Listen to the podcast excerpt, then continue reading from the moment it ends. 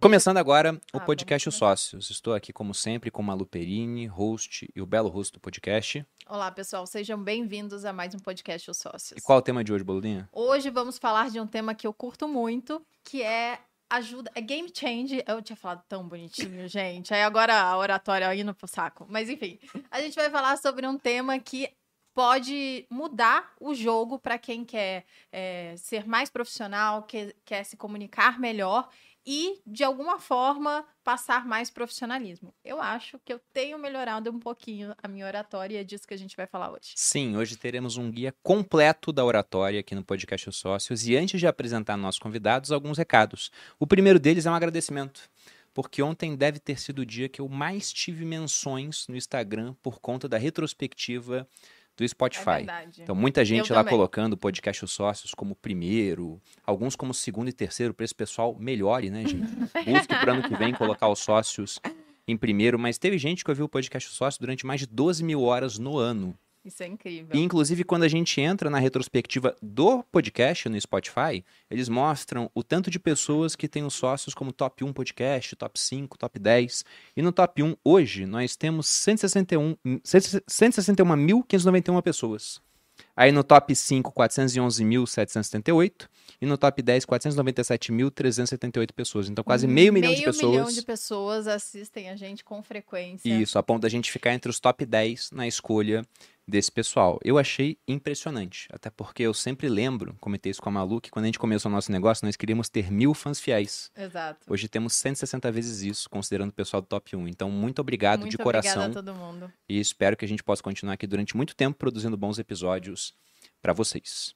Exatamente. Agora, mais dois avisos. Um deles da Insider, que está patrocinando o nosso podcast, está no final da sua Black Friday. Vai acabar hoje, dia 30 do 11 até meia-noite. Eu tô vestido com a camisa da Insider, Eu também. Boludinha também está vestida. Nós temos presentes para os nossos convidados, já vou passar aqui.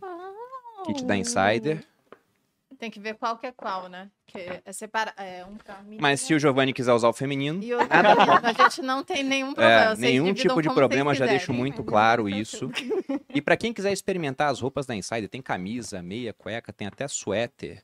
Você tem 15% de desconto usando o cupom SÓCIOSBF, ou seja, Sócios Black Friday, que está acabando hoje. E lá tem do tamanho PP até o XXGG. São camisas que não amarrotam, que não pegam cheiro, muito boas, por isso vale conferir utilizando o nosso cupom.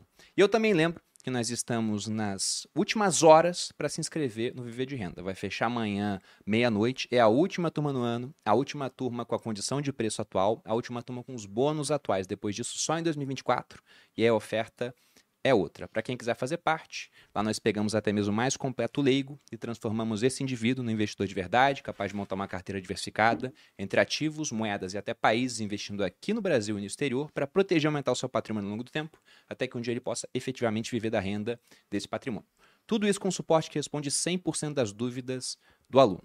Então, para quem quiser fazer parte, garanto que não irá se arrepender. Há um link na descrição e deve estar aparecendo também um QR Code aqui na tela. Mais algum recado, Boludinha? Não. Então vamos que a- não. apresentar agora os nossos convidados. Sempre um pouco de mistério, embora a foto deles esteja na thumb. Estamos aqui pela primeira vez no podcast Os Sócios, recebendo Giovanni Begossi, é o professor da oratória, criador do maior perfil de oratória do Brasil, bicampeão brasileiro de oratória, com mais de 20 prêmios na área de debate e de oratória, e faz isso em três idiomas. Foi juiz-chefe de dois campeonatos mundiais de debate, criou os métodos Comunicação Sem Medo, Oratória Viral, Hiperpersuasão e Destrave Sua Comunicação. Duas vezes orador do ano, prêmio Gênios da Atualidade, advogado e mentor de oratória. Giovanni, bem-vindo ao Podcast Sócios. Gratidão, Bruno. Uma honra estar aqui, Malu. Gente, a Micaela vai falar daqui a pouquinho essa história, mas vocês não têm ideia de como é um sonho realizado estar aqui. Você falou, tanta gente que acompanha, top 1, e a gente sempre teve os sócios como uma referência, referência de conteúdo, referência de um casal que empreende juntos. Isso pra gente é muito valioso. Então, estar sentado aqui hoje é uma verdadeira honra e eu espero corresponder às expectativas e dar bastante conteúdo de oratória para todo mundo aqui destravar a comunicação. Gratidão pelo convite. Obrigada. A gente espera o quê? Aprender, tá? Com certeza. Que a gente tá precisando. É, Ainda mais se tem gente nesse gabarito assistindo a gente, a gente precisa melhorar a nossa Não, e acho engraçado isso de referência como casal, porque a gente tá separado há seis meses já. Só que a gente não tornou público ainda, então talvez seja a hora, é né, mentira, gente. Vale dizer isso, tá? Uma piada, pessoal, descontraindo aqui o podcast. Técnica de oratória. E Estamos aqui com Micarla Lins, empresária, mentora de comunicação, idealizadora dos métodos Segredos do Networking, Comunicação Poderosa, campeã de torneios de oratória e debate, foi a primeira mulher no Brasil a compor a equipe de jurados do Campeonato Mundial de Debates em Espanhol. Micarla, bem-vinda ao Podcast Sócios. Gratidão, faço as palavras do Giovanni as minhas. Para mim é uma honra e uma alegria muito grande estar com vocês hoje aqui. Inclusive, eu conheci vocês por causa do Giovanni, eu lembro como se fosse ontem. Ele me mostrando uma foto de vocês dois juntos e falando: Olha, amor, a gente tem que se espelhar na história deles. Então, pra gente realmente é uma honra estar aqui com vocês e espero trazer bastante conteúdo aqui de comunicação, autoconfiança, imagem pessoal para o pessoal aí terminar o ano melhor do que começou. E quando que foi isso? Vocês lembram quando é que foi isso da foto? Foi aquela clássica foto da casa. Quando vocês postam a casa e falam que, Ah, olha, sim. a gente já morou em muitos lugares piores, daí hoje a gente pôde realizar esse Acho que sonho. isso faz uns dois anos e meio, mais Foi ou quando a menos. gente mudou Quando para a Alphaville, mudou. foi Foi. 2021. Exato. Foi. Porque eu lembro que a gente se conheceu no Eu evento do Joel isso. em 2022, eu acho, no Isso. cinema. Sim, olha que loucura. Em 2021, eu não queria empreender. Eu achava que não era pra mim. Já Queria ser estagiária do Thiago Queria Nigro. ser estagiária do Thiago Nigro. Eu batia o pé, falava, não, eu vou trabalhar no marketing do Grupo Primo a qualquer custo. E eu acho que a melhor coisa que me aconteceu foi não ser contratada. E aí, no final de. Aí passei por um longo processo de autoconhecimento, autodescoberta. É, sempre admirei muito a trajetória do Giovanni, mesmo que eu não quisesse empreender, e aqui eu acho que cabe a gente falar isso, como nós éramos um casal, mesmo que aquela não fosse a minha principal escolha, eu nunca diminuí ele por isso. Nunca falei, você não vai conseguir, isso é uma loucura. Às vezes eu até achava que algumas coisas eram. Uma Teve um mês que a- loucura. gente não tinha grana ainda, né? Tava divulgando Eu grana. passei um por pouquinho. essa parte também. Aí num mês eu comprei um curso de dois mil reais. E no outro, E no mês seguinte comprei um curso de cinco mil reais. ali eu achei que ele tava Aí falando. levantou um sinal. Opa, peraí, será que ele endoideceu? Mas eu nunca disse. Olha só a importância. Então eu duvidava. Não disse de forma branda, é, não. não, não, disse nada. Porque a Malu, ela tem uma De técnica vez bem em quando interessante. eu falo. Eu acho que precisa, Não, mas, né? mas ela fala de uma maneira mais suave. Por exemplo, eu tava engordando uma certa época. Daí Eu perguntei, pô, amor, tô gorda? Ela, não, mas tá quase.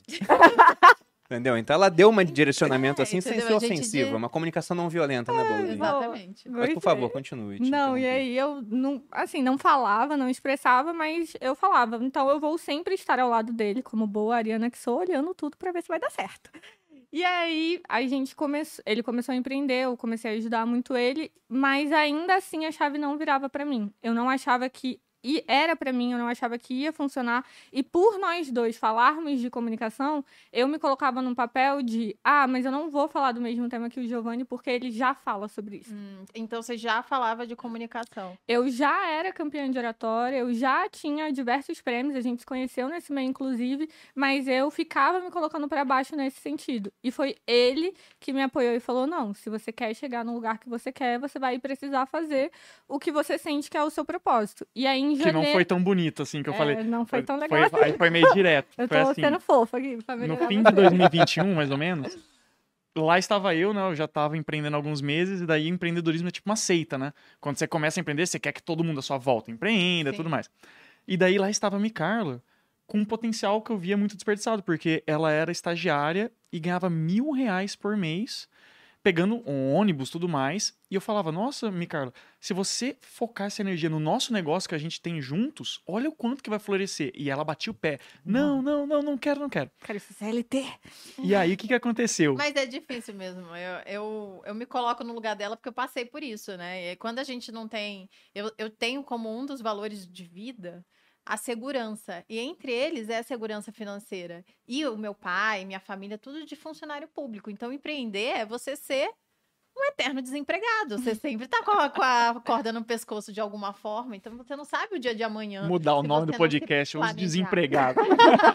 Foi um termo bem interessante. né? Empreender é ser um eterno desempregado. É, porque o cliente é o teu patrão. A hora que ele quiser, ele te demite. Ele te Isso é demite. E pra mim era realmente isso, uma questão de segurança.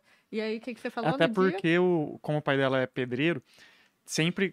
É aquela questão do É. aluguel, né, amor? Na real, a, a, minha, a minha senso de segurança era um pouco contrário. Eu fui criada por um pai, por pai. Meu pai é semi-analfabeto, a minha mãe se formou agora, na pandemia, com a minha ajuda.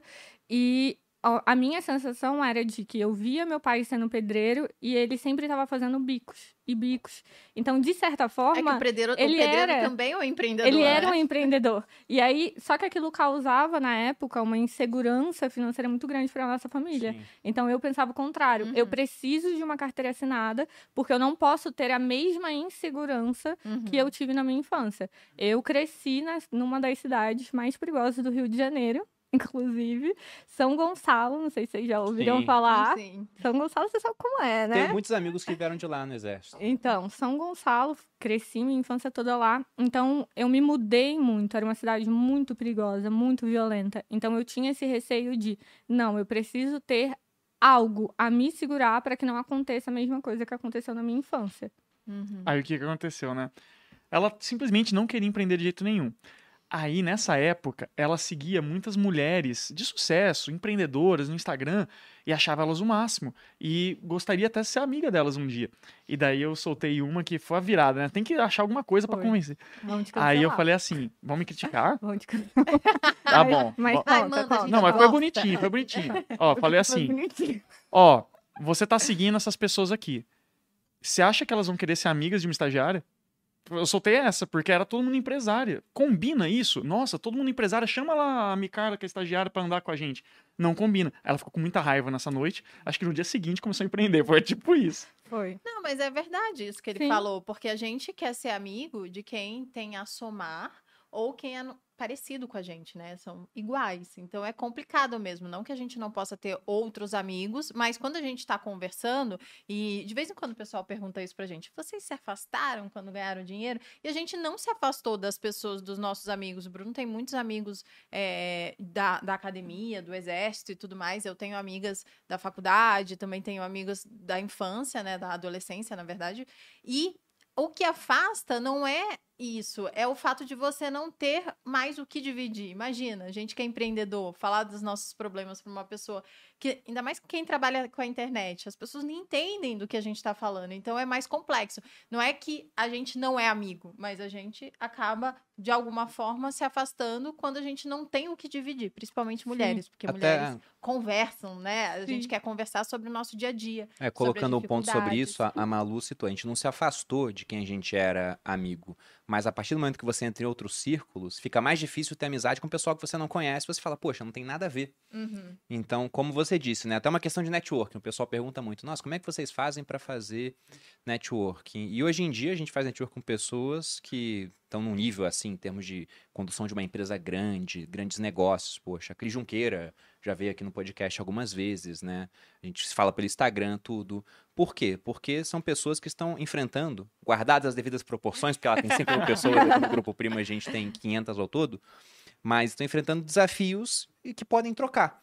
Então, a gente quer fazer network com pessoas que podem ajudar a gente, a gente pode ajudar as pessoas, network naturalmente acontece e aí surge uma amizade. Uhum. Tem aquela frase do Rockefeller, inclusive, que ele diz que prefere sempre amizades surgidas nos negócios do que negócios surgidos na amizade. Ele acha essas primeiras superiores. E aí, até aproveitando para a gente iniciar essa parte de oratória, porque eu vi no currículo de vocês, de ambos, que está sempre dividido, oratória e debate. E o que, que seria cada uma dessas coisas e quais as diferenças? Boa pergunta. Vamos lá. Sempre por algum motivo, essa primeira pergunta que fazem. Acho que atiça a curiosidade. Debate oratória. Tem esportes disso que poucas pessoas conhecem. Eu, quando estava na faculdade de Direito, participei cinco anos e meio de um esporte chamado debate competitivo. Esse esporte eu fiz internacionalmente e a gente participou de campeonato mundial de debates. Tem até filme sobre isso. Sabe aquele negócio meio equipe de debate de Harvard, aqueles filmes norte-americanos? Era exatamente isso que a gente fazia. Só que o debate é diferente do oratório, porque o debate é focado em argumentação, análise, conteúdo. Então, o tema, inclusive a gente já debateu um tema que você vai gostar muito. Começa sempre com esta casa, o tema do debate. Esta casa baniria o Bitcoin. Esse é um debate. Aí tem o lado a favor e o lado contra. O lado a favor tem que falar por que, que deveria banir e o lado contra por que, que não deveria banir. Só que qual que é a graça do debate competitivo?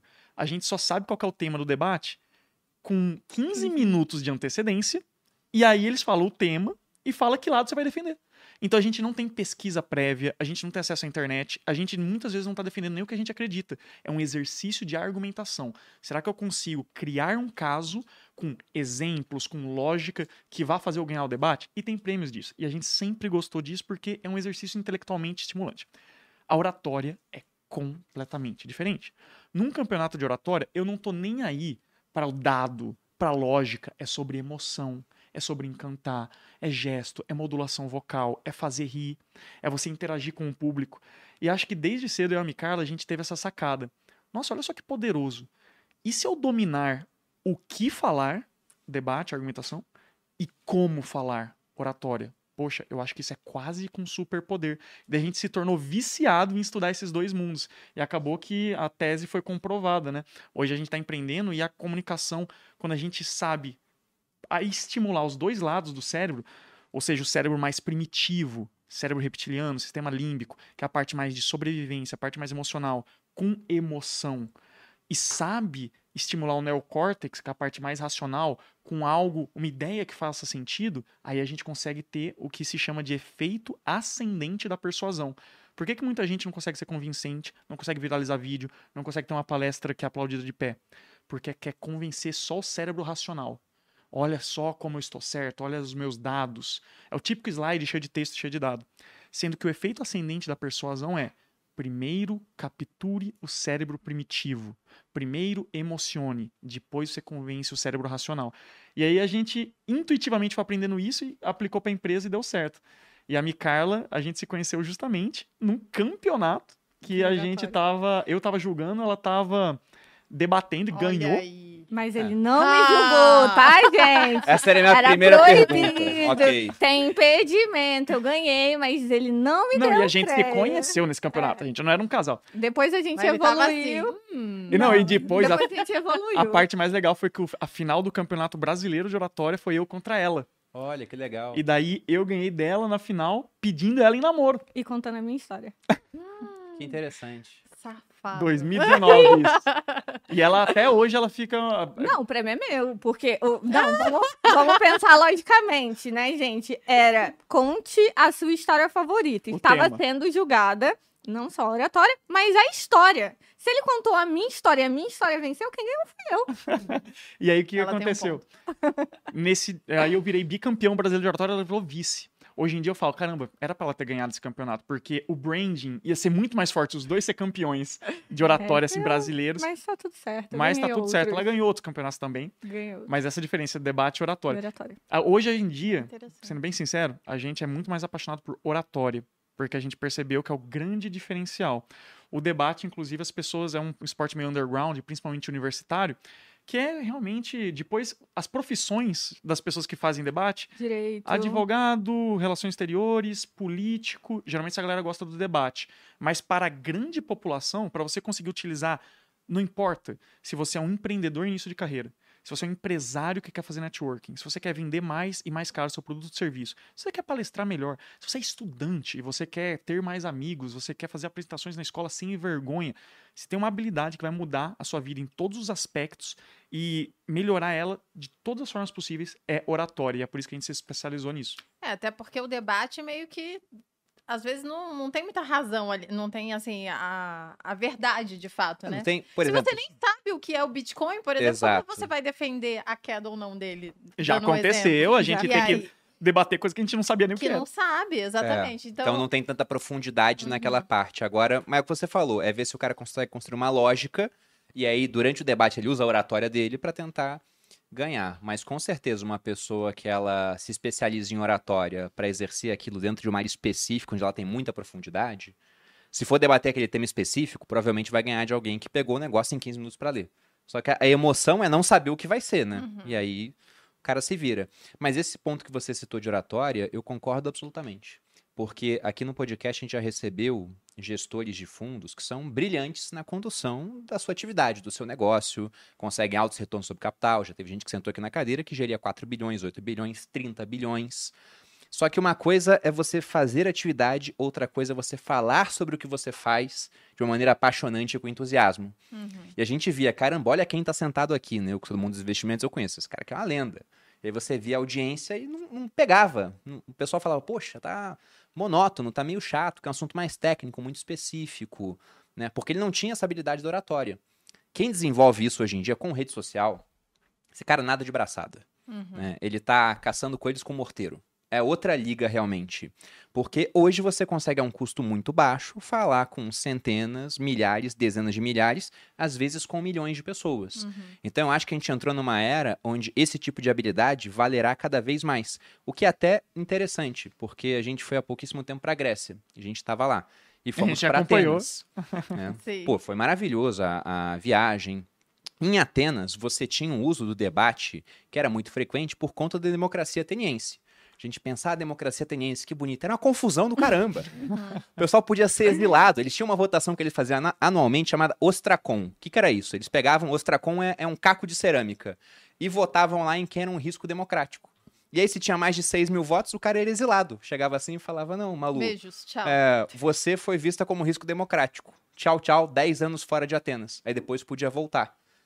E isso era só a decisão da maioria, entendeu? O cara tava quieto no canto dele, às vezes, ele tinha que ir embora. Então tinha muito debate disso pra tentar exilar alguém que você não gostava, ou tentar ganhar mais força na política. Você tem o caso do Demóstenes.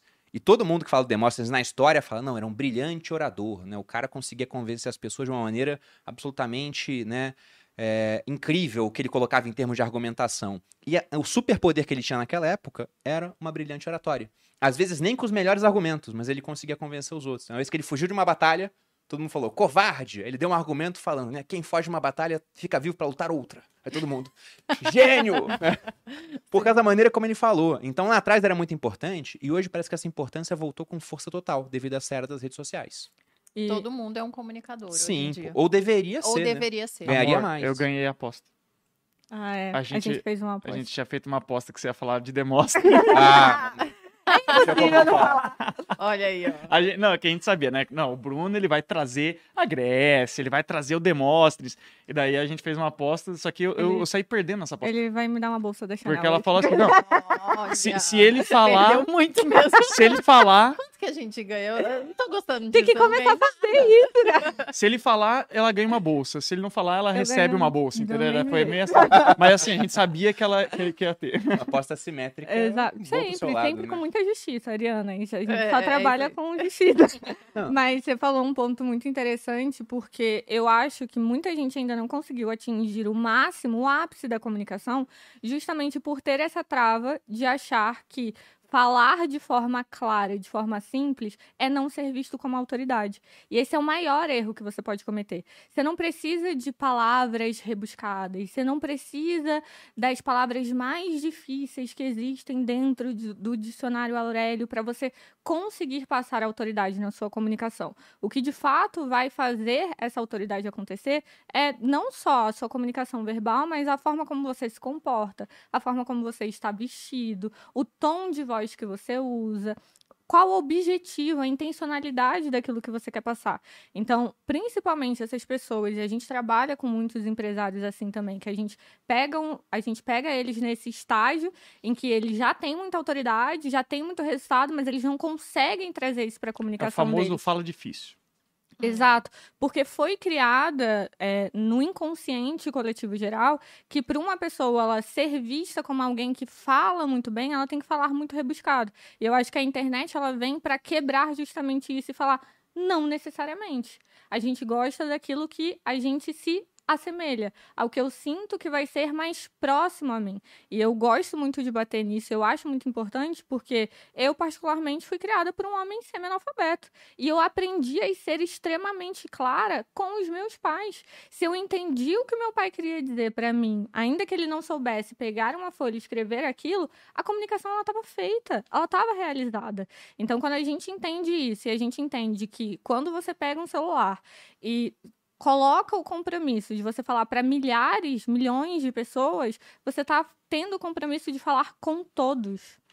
E falar com todos é falar da forma clara, simples, confiante e concisa. Você não vai conseguir falar com todo mundo, você não vai conseguir atingir todo mundo falando rebuscadamente, trazendo coisas muito difíceis que a maior parte da população de fato não conhece. Recentemente, eu li um livro chamado Código da Persuasão, que é um livro de neuromarketing. Engraçado que o neuromarketing, respeito aos neuromarketers, querendo ou não, não traz muita novidade, porque é engraçado que eles estão comprovando aquilo que sempre se soube. E isso que a Micaela diz é comprovado pelo neuromarketing, que eles falam assim, tem um conceito chamado fluência cognitiva. O que é fluência cognitiva? É o esforço que dada atividade cerebral exige da pessoa. Se é algo difícil, é algo fácil de entender. E a gente às vezes acha que quanto mais bonito e complicado falar é melhor. Não. O cérebro primitivo, ele ama não gastar energia. Na verdade, se você faz uma ideia que é complexa e ela exige muito esforço cognitivo, isso vai ser contraproducente e não vai ter o efeito ascendente da persuasão que a gente conversou. A atenção, ela gasta glicose do cérebro. Então é literalmente um recurso escasso. Por que, que a gente não consegue prestar atenção em tudo? Porque é um recurso do nosso corpo que a gente está usando. Então, se você quiser fazer a pessoa prestar atenção, não é fazendo algo complicado. Você nunca participou de um curso, de um workshop? Tava lá no Equity Mais Influência, com o Bruno uhum. Camalu, Malu ensinando como fazer stories, como fazer publi. Quando você está num curso, você não pensa assim, cara, eu adoraria que isso aqui fosse mais difícil pro meu cérebro.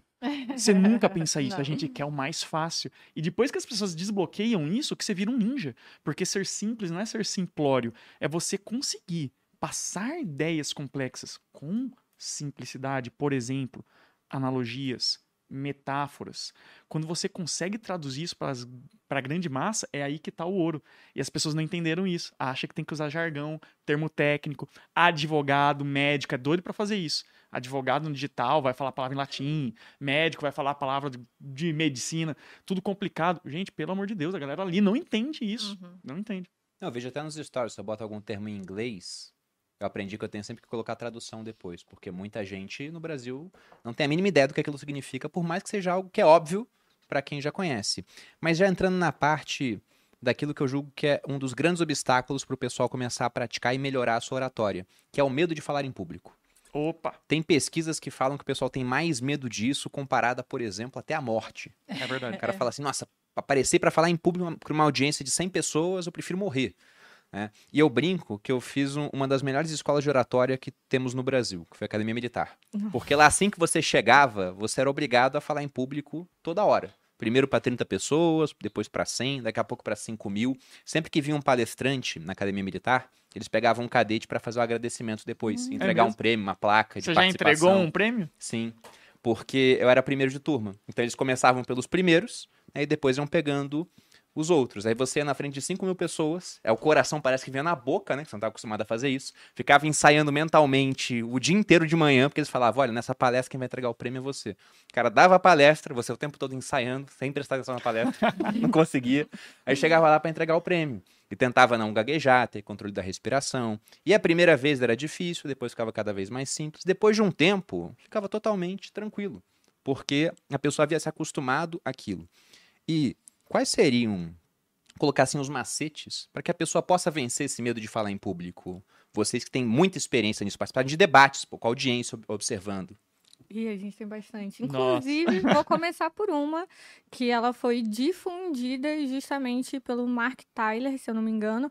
Ele chama de respiração tática e justamente ele usava essa respiração com os militares. Respiração tática. Respiração tática, justamente para que os militares eles se sentissem mais calmos em campos de guerra ou depois é, que muitos acabavam difundindo muita ansiedade, muito estresse, muito estresse psicológico e nada mais é do que uma respiração muito simples, muito fácil. A gente gosta de ensinar essa respiração para todos os nossos alunos e nós usamos muito também. Então, é uma respiração que ela tem quatro passos. O primeiro passo dela é muito simples. Você vai inspirar profundamente, segurar contando quatro segundos.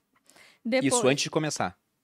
Ou não, durante? Como é que funciona? Não, você já vai. Vamos fazer junto, então? Sim. Bora Vamos. fazer junto? Inclusive, essa respiração é importante você usar o diafragma. O que, que acontece? A gente, às vezes, respira muito superficialmente, usando mais a parte de cima. O truque aqui da respiração tática, que também é chamada de respiração diafragmática quadrada, é você expandir o abdômen quando você inspira e você contrai quando você expira. Tipo yoga, bolinha. Ou seja, você inspira, vai pra frente a barriga, Já tô aqui respirando. Expira. Faz, vem pra faz dentro. cinco minutos já. E daí o que que é a respiração tática, que é a quadrada? Você inspira em 4 segundos, segura, Segura. por 4 segundos, É bem yoga mesmo. solta por 4 segundos e segura de novo por 4 segundos. Quer, quer fazer com o pessoal Bora uma vez? Vamos desafiar também quem tá em casa, né? Exatamente, ótima Agora aí, para povo fazer que nem, agora. nem tem tempo pra respirar. É que é a boa parte da Exatamente. galera. hoje. Mas o yoga tem exatamente esse exercício. É, exatamente assim. Respira em quatro, segura quatro, depois solta em quatro e segura quatro sem, sem Então vamos nada. fazer 10 minutinhos, pessoal. Não, um ciclo só, pessoal. Quando eu vem. faço, eu gosto de colocar a mão na barriga, só pra saber se tá indo pra frente, pra trás bonitinho. Então pode colocar a mão na barriga, aí você que tá em casa. E aí eu vou fazer a numeração, você só se concentra em fazer o que eu tô falando. Então vamos lá. Inspira. Dois, três, quatro. Segura. Solta. Um, dois, três, quatro. Segura. Um, dois, três, quatro. Aí, o que, que é o truque? Acabou. Fazer isso dez vezes. 10 vezes. É Antes- pra acalmar a pessoa antes antes. de entrar no palco. Exatamente. Tá, então a gente costuma fazer isso muito em preparação pré-palco, pré-podcast, porque a pessoa ela tá ali muito nervosa e como essa é uma respiração de mindfulness, justamente para você voltar ao momento presente, para você lembrar que você tá aqui, que tá tudo bem e ela baixa seu batimento cardíaco. Ela vai melhorando ali a sua ansiedade e é muito simples e rápido. Então hoje muita gente vai aca- acaba recorrendo a querer beber bebida alcoólica, querer tomar um remedinho, uma coisa, sendo que a gente já tem um recurso no nosso corpo que é maravilhoso, que é a respiração. Uhum. Então, a primeira coisa para você fazer é começar a respirar, que só isso já vai diminuindo esse batimento e já vai te acalmando bastante. E o Bruno tocou num ponto muito importante, que é o tal do medo de falar em público ser maior que o medo da morte. De fato, isso é comprovado. E o que, que acontece? Por que, que é assim? Você mencionou, nossa, o coração parece que vai sair pela boca, a gente fica suado, boca seca. Nossa senhora, frio na barriga. É uma resposta fisiológica como se a gente estivesse em perigo de vida. É o famoso ativar a reação de luta ou fuga. Por que, que isso acontece? Porque o nosso cérebro primitivo, como ele desconhece aquela situação, ele acha realmente que você vai morrer. Então, qual que é o principal truque para você perder o medo de falar em público? O pessoal às vezes acha essa dica um pouco óbvia, mas o óbvio tem que ser dito. Simplesmente nunca negue palco. O que, que é nunca negar palco? O palco não é só o palco literal de madeira lá numa palestra. Não é só também aqui os sócios, que é o maior podcast de negócio do Brasil. A gente está falando de agarre com unhas e dentes toda e qualquer oportunidade de treinar oratória. O que, que isso significa? Puxe conversa com quem você não conhece. Tá lá, puxa conversa com o porteiro do seu prédio, com a secretária do seu trabalho. Isso é um exercício de oratória. Você tá num evento, numa sala de aula, faz uma pergunta. Porque quando você faz uma pergunta, durante alguns segundos, a atenção de todo mundo vai estar em você e o coração vai acelerar. Só que o que, que vai acontecer aos poucos? Um fenômeno chamado dessensibilização. Aos poucos, o seu cérebro vai falar assim: caramba, tu falou, não falou? Falei. Tu nem morreu, né? Nem morri. E aí vai acontecer a dessensibilização. Em outras palavras, vai ficar normal. E aí o cérebro vai entender que você não está correndo risco de vida, que ele não precisa acionar essa situação de luta ou fuga. E uma das técnicas, além da respiração, para ajudar nisso, que às vezes a gente fala, a pessoa fala, mas eu sou tão travado que eu não consigo puxar a conversa, porque eu não conheço, não consigo nem fazer a pergunta. Tem uma técnica que é matadora, além da respiração. ela se chama visualização positiva. Essa é clássica. Use isso que eu uso todo dia e funciona, que é lindo. Visualização positiva nada mais é do que você imaginar o que você vai fazer sendo feito de modo incrível, lindo e maravilhoso. Então, por exemplo, estamos aqui nos sócios. Antes de estar no podcast, a gente visualizou tudo indo bem. Nossa, eu vou lá, vou falar bem, as pessoas vão gostar do episódio, vai ser um dos mais vistos, vai ser super comentado, vai mudar a vida de muita gente. Nossa, Malu e o Bruno vão chamar a gente mais vezes, porque não deu tempo, né? Porque é duas horas só. Então, o que, que acontece? A gente visualiza tudo isso. Qual é a explicação científica? O cérebro primitivo, ele tem um espaço, um, uma capacidade de processamento limitada. Então, ele só vive no presente. Não é igual o neocórtex que é passado, presente futuro, consegue fazer previsões. Não, o cérebro primitivo só existe o presente. E é ele que controla as emoções. Então, quando você faz a visualização, quando você for fazer na vida real a palestra, o podcast, a live, seja o que for, o seu cérebro primitivo vai interpretar aquela situação como sendo familiar. E vai identificar que não precisa acionar a reação luta ou fuga. Ou seja, é incrível e maravilhoso. Isso funciona real e é cientificamente comprovado. Tem mais uma coisa também, é que eu acho que a gente muitas vezes subestima o poder do nosso pensamento e a gente normalmente acaba se deixando levar pelo que a gente pensa. Então, quando a gente fala de medo de julgamento, eu acredito que até muito para as mulheres não é só um medo do julgamento em si, mas muito medo de sermos vistas, de estarmos numa posição em que você de fato vai chamar atenção. As pessoas vão olhar para você e vão estar prestando 100% atenção em você. E isso para muita gente é desconfortável. Só que o que, que acontece ali quando a gente está no ápice? Você falou a primeira coisa. O coração bate mais forte, você sente sintomas físicos, mas qual é a segunda etapa quando a gente diminui isso? O pensamento naquele momento de nervosismo, o que vai pegar mesmo a pessoa são os pensamentos intrusivos dela. Então a cabeça dela vai começar a dizer que ela não é capaz, que ela vai derrubar café em cima da roupa branca, que ela vai tropeçar, que ela vai dar branco, que ela vai esquecer tudo que ela tem a dizer. A nossa cabeça, ela começa a criar histórias e sempre histórias muito trágicas. É sempre o pior cenário possível. E quando você entende que a sua cabeça ela vai fazer sim isso, e ela vai fazer toda vez que você estiver muito nervoso, o que, que você tem que começar a fazer? conversar com os seus próprios pensamentos. Então, essa é uma técnica que eu faço muito, de ancoragem da realidade.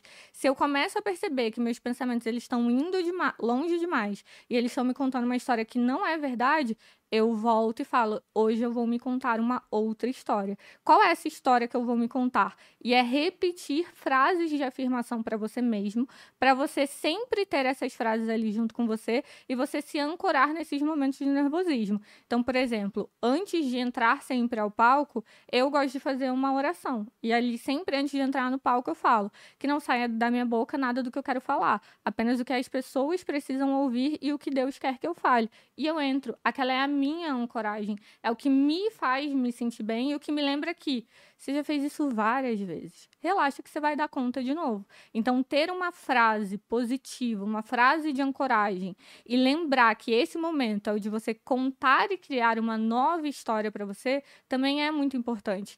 E eu gosto de falar que isso acontece porque diariamente a gente conta essas desculpinhas. Então, você fala que você vai treinar Aí você conta uma, sua cabeça conta uma desculpa, você não treina. Você fala que você vai comer bem, sua cabeça conta uma desculpa, você não faz. Hoje eu mereço uma pizza. Hoje eu mereço uma Foi pizza. Foi cansativo o dia. E aí o que que acontece? Na comunicação vai acontecer a mesma coisa. A sua cabeça vai falar, mas você, você não vai bem. Vamos poupar a gente desse estresse. E aí você vai deixando de falar, vai deixando de aparecer nos stories, vai deixando de aparecer numa live, vai deixando de falar com uma pessoa que às vezes você queria muito falar, mas sua vergonha te travou. Então, quando a gente tem essas frases de ancoragem, a gente vai treinando a nossa mente para quê? Olha, sempre dá tudo certo, sempre tá tudo ótimo, e eu vou começar a me repetir muito mais coisas positivas do que negativas. Muito bom. É, tem um. Você falou sobre essa ancoragem da realidade, e de vez em quando eu falo para os meus seguidores, né, que eu uso isso de uma forma um pouco diferente. Eu falo para a pessoa imaginar o que é de pior que pode acontecer. Né? Ah, se eu derrubar o café aqui na minha roupa branca, o que, que vai acontecer? Vai ter café na minha roupa branca. Eu vou limpar depois, eu vou dar uma risada, a gente vai fazer uma piada sobre isso, ah, toda desastrada, não sei o quê, e vou seguir o jogo. Então, não é um, não vai morrer, exatamente. E aí, no final das contas, quando a gente conversa com o nosso subconsciente, que tá criando mil desculpas, e você pensa, né, o qual o pior vai acontecer, você percebe que nunca é algo tão ruim assim. Algo que vai, tipo, acabar com a sua vida, acabar com a sua imagem, acabar com qualquer coisa, sua reputação. Então, você vai conseguir salvar. Então, tá tudo bem, vambora.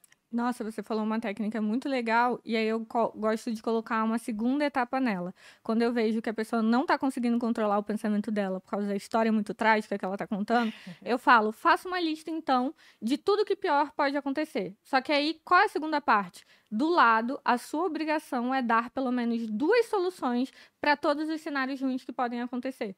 Então, quando a gente foca em, tá, mas eu, igual você falou, putz, mas eu limpo, eu tiro o blazer você se ancorou na solução. Então, pronto, tá feito. É ali que você tem que se ancorar sempre.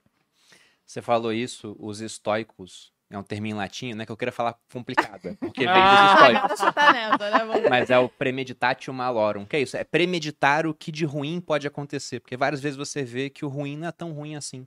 Eu pensei isso quando eu fui sair do exército. A gente sentou junto e pensou: o que, que pode de muito ruim acontecer? Bom, a gente tentar fazer alguma coisa não ganhar dinheiro, mas tem muito dinheiro investido. Ah, pode ter uma crise e as ações querem 50%, mas não está tudo em ações. E teve a crise. Veio o Covid. E parou de pagar dividendos durante um tempo, por exemplo. Eu posso ficar doente, mas mesmo assim a gente tem dinheiro guardado e sou jovem, vou me recuperar rápido. E eu fiquei doente. Tive hernia de disco, fiquei dois meses de cadeira de rodas. Então, quase tudo que eu pensei que ia ser ruim poderia acontecer, no final aconteceu, não foi tudo ao mesmo tempo. Né? A pandemia foi quatro anos depois que eu saí do exército, a gente diz que foi dois anos depois, então ainda conseguimos acumular mais patrimônio.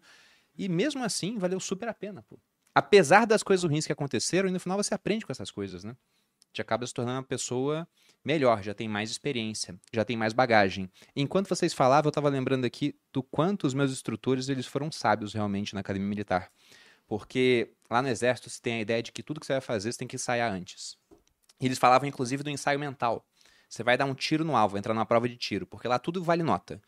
Você, no final do ano, dos quatro anos de formação na academia, eles botam do primeiro ao último para escolher os locais no Brasil onde vão servir. O primeiro pode escolher qualquer um, o último é escolhido por um lugar, um lugar que sobra. Então tudo valia nota. E antes da prova de tiro eles falavam: visualiza você os procedimentos, você calmo, dando tiro, tiro indo no alvo. Vai fazendo a palestra, ensaia mentalmente que você vai ter de argumento antes, as pausas quer fazer o pessoal rir em algum momento, né? Como é que vai ser essa pausa, como é que vai ser a piada. Então, tudo que eu uso hoje de oratória, eu aprendi lá e fui reforçando ao longo do tempo. E eles, inclusive, tinham esse ponto de nunca perder uma chance de falar em público. Muito bom. Nunca. E Sim. quanto mais você fala, mais natural aquilo fica. Eu gosto sempre de lembrar para as pessoas que tudo que eu acho importante eu tento transformar em hábito. A leitura é importante, então tem que virar hábito. A academia é importante, botei a meta de 270 treinos no ano para virar hábito. Oratório é importante, então faça da oratória um hábito na sua vida, como vocês falaram, né? Fale com as pessoas o máximo que você puder. Ah, tem que agradecer alguém no trabalho, deixa que eu faço. Porque geralmente o pessoal não quer fazer, então puxa a responsabilidade para si mesmo. Porque quanto mais você faz, melhor vai ficar. Mas pensando em atalhos aqui, porque muita gente fala, poxa, eu tento falar em público, só que eu tenho um grave problema. Hum. O mesmo do Demóstenes, o orador grego. Ai, eu sou gago. Ah. E o Demóstenes era gago. Como que ele resolveu isso na Grécia Antiga? Há 2.400 anos. Ele treinava enquanto ele subia montanhas com pedras na boca e às vezes com uma faca entre os dentes. Nossa, não aconselho não que vocês façam isso. Acho que não precisa. Tá? Não aconselho. Ele inclusive raspou a cabeça, raspava a barba errado para não sair de casa, ficar treinando, mas ele tinha um motivo. Ele Como queria... é que é isso? Ele fazia isso. Ele ficava em casa ele raspou a cabeça, porque naquela época aquilo era visto como algo ruim. Pô, o cara raspava a cabeça porque tinha piolho, por exemplo, estava sujo. E ele ficava treinando oratório em casa para se livrar da gagueira, porque ele queria processar os tutores dele que roubaram o patrimônio que ele tinha. Porque ele veio de uma família rica, importante, ele foi roubado, ele queria processar o pessoal que roubou ele. E ele queria argumentar. Então ele ensaiou com esse objetivo e ele conseguiu. Mas o cortar bigode errado tal foi para impedir não sair ele de de, casa, sair de casa e se Pra ele ficar obrigar. treinando. Ou vamos fazer isso pra academia, que eu tô precisando criar o hábito de treinar. Vou raspar o cabelo, só Aí- saio É com um shape. Mas deixa, deixa eu só falar mais uma coisa, né? Que vocês falaram sobre nunca perder a oportunidade de falar. E olha, eu vou te dizer que eu sempre eu sou uma pessoa desinibida, né? Eu sou ariana, então eu falo com qualquer pessoa, eu sou expansiva Comunicativo. e eu julgo Pra que eu caramba. não falava bem. E eu sempre fui assim. Eu nunca perdi a oportunidade de falar. Inclusive, falava demais. Falava mais do que devia, falava quando não precisava. E, e eu acho que eu só melhorei a minha oratória minimamente, né? Eu tenho certeza que eu tenho muito para melhorar ainda, porque eu tive atenção quanto a isso. Então, eu acho que só isso Você não é o suficiente, né? Eu fui intencional e eu fiz isso sozinha, mas certamente seria mais rápido e melhor se eu tivesse dicas com as, as quais eu estou anotando agora. Você Hum. também deveria. Você falou um ponto muito legal. Eu vou até trazer o exemplo do que aconteceu lá quando a gente se conheceu no podcast do Joel. Por exemplo, quando a gente está num evento e você tem a oportunidade de fazer uma pergunta: qual o maior erro que as pessoas cometem? Elas querem contar a história de vida delas toda. É. Qual o segundo maior erro que elas cometem? Elas querem ter uma mentoria individual ali naquele momento. Então, elas nunca fazem a pergunta sobre o todo, elas nunca pensam em todo mundo, elas sempre pensam muito sobre elas. E aí eu caio no erro de querer falar demais sobre mim e acabo falando demais. E o falar demais se torna muitas vezes chato, inconveniente. Então, uma coisa que a gente gosta de fazer é, por exemplo, a minha apresentação, tanto naquele dia, que inclusive é a que eu continuo usando hoje, ela não dura mais que 30 segundos. Amor, só pra contextualizar o pessoal, que, que foi isso? Que eu- É, você- Ah, ia é, tá todo mundo falando. A gente Conta. fez um podcast com. Acho que era o podcast O do Joel né? fez e Sim. chamou a gente. É, a gente era os convidados e a gente estava numa sala de cinema, então tinha uma plateia grande e a gente falou sobre hábitos na época, eu não lembro, acho que era alguma coisa Foi. sobre isso. E a Micarla estava na plateia e aí no final abriram para perguntas e respostas e a Micarla fez uma pergunta e a Sim. gente respondeu, Foi, que eu nem e- me lembro mais. Brilhantemente. Eu fiquei óbvio, sabendo tudo em tempo real. Eu não tava lá, mas ela ficou mandando, nossa, eu fiz uma pergunta. E o tal." mais louco é que tinha duas semanas que eu tinha começado a empreender. Então, aquela situação ela foi muito importante pra minha história. Eu até agradeci ao Bruno, você não estava no dia depois. Mas eu sou muito grata. A pergunta que você me fez naquele dia, porque ela foi muito importante pra mim. Qual foi porque tinha... Lembra eu ela, porque ela não tá lembrando. Você me pediu uma técnica de oratória. Ah, eu pedi uma Você técnica. pediu uma técnica. Eu Aí devo- agora a gente eu tem devo várias. estar fazendo ela até agora, só não me lembro. Por favor, repita. Mas olha só que louco. Naquele dia, qual foi a primeira coisa que eu fiz? Me apresentar de forma impactante e rápida. Então, como é que você chama a atenção de uma pessoa em um curto espaço de tempo? Tanto é que a gente lembra. É, pois é, Exatamente. fala isso. Eu me lembro de você É, daquele dia. Eu lembro que também. Eu não lembro da apresentação, mas eu lembro Eu lembro quando que eu te teve vi uma de novo. menina que fazia, é, que praticava oratória. Eu lembro desse Mas detalhe. é- Não, quando eu te vi, eu pensei, nossa, eu conheço a minha casa de algum lugar. De onde? Eu fui buscar na minha memória, eu falei, foi o podcast com o Joel, ela é campeã de oratório. Tá vendo? Que Mas louco. é, o Bruno não. não... Isso, a memória isso é muito aí, boa. isso aí é um dos maiores elogios que um orador pode receber, porque Exato. não é todo mundo que consegue ser memorável. A Sim. maioria das pessoas, na verdade, cai no limbo, não se Uhum. lembra. É pessoa. verdade. E como que você consegue ser memorável? É pela comunicação. Você ia ensinar agora na técnica do comercial de 30 segundos. Sim, a técnica do comercial de 30 segundos. Então a gente sempre ensina ela pra você que quer ser memorável e impactante em qualquer lugar que você for. Primeira coisa que você vai falar: seu nome. Gente, esse é o maior erro que as pessoas cometem. As pessoas não falam o nome delas. Então, o que, que eu falei? Meu nome é Micarla Lins, sou campeã de oratória e mentora de comunicação e oratória para mulheres. Se você contar aí, não deu 10 segundos. Já falou rapidamente a dor que resolve, já falou até o Uhum. nicho e a autoridade. Exato. Então, qual é o segundo passo? Você falar a sua autoridade. E aí, muita gente tem dificuldade. Carlos, o que é minha autoridade? Uma premiação que você ganhou, o faturamento que você tem, quantidade de seguidores. Algo que traga um resultado expressivo sobre o que você trabalha. Que não adianta eu falar. Ai, ah, particularmente uma coisa que a gente não faz muito. Ai, faturei mais de tantos milhões. Porque para mim, no final das contas, eu para mim cabe muito mais falar uma autoridade relacionada à oratória. Então eu quero chamar a atenção para você para provar que eu sou realmente boa no que eu faço. Então traga uma autoridade que esteja alinhada ao que você vende. E o terceiro é falar o problema que você resolve.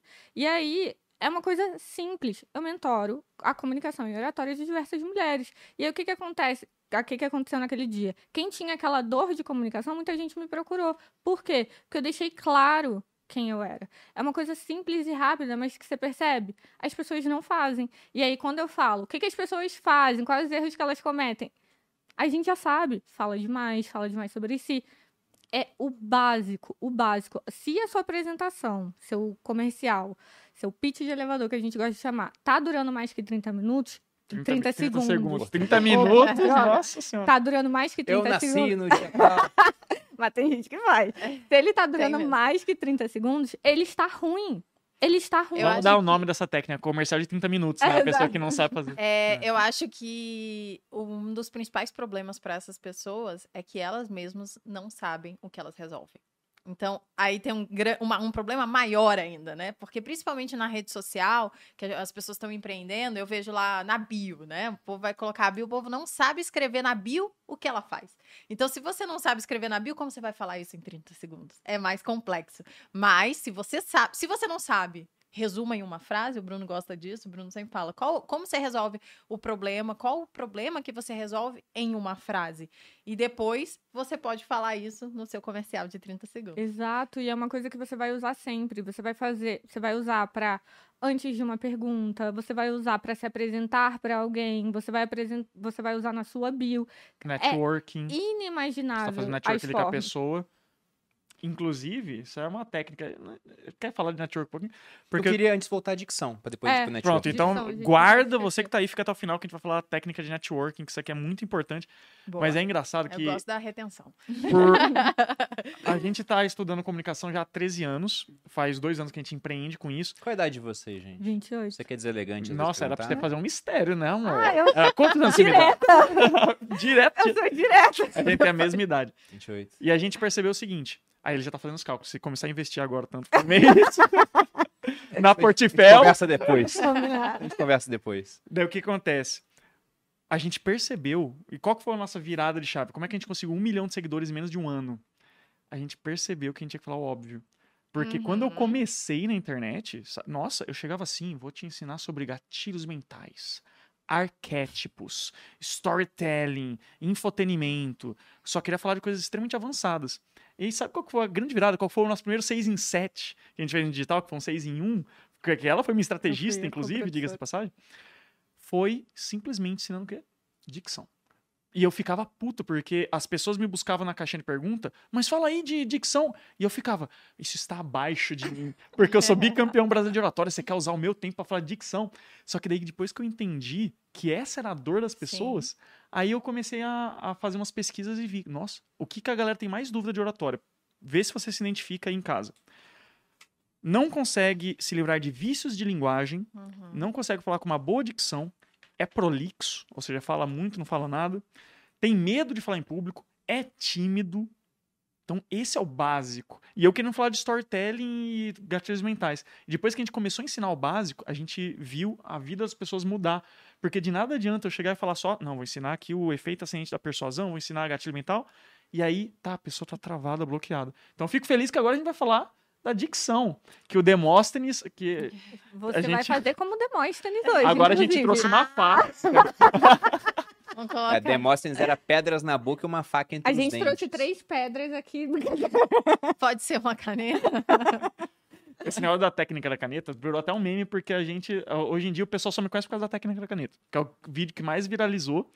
E por isso que sempre que eu vou no podcast eu faço pra ver se viraliza. Mas a técnica da caneta é muito legal. Olha, você que tá em casa, você que quer melhorar sua dicção, você que tem uma dicção de centavos, que quer ter uma dicção de milhões, você que às vezes come sílabas, junta palavras, fica ininteligível, fica difícil de entender, saiba que tem um jeito de você melhorar sua oratória de forma instantânea, quase mágica e de graça. E isso você vai me agradecer por essa técnica que você vai usar o resto da vida. Inclusive, eu fui cancelado pelas fonos por causa dessa técnica. Uma vez eu ensinei a técnica dentro na internet. Porque você ensinou o trabalho.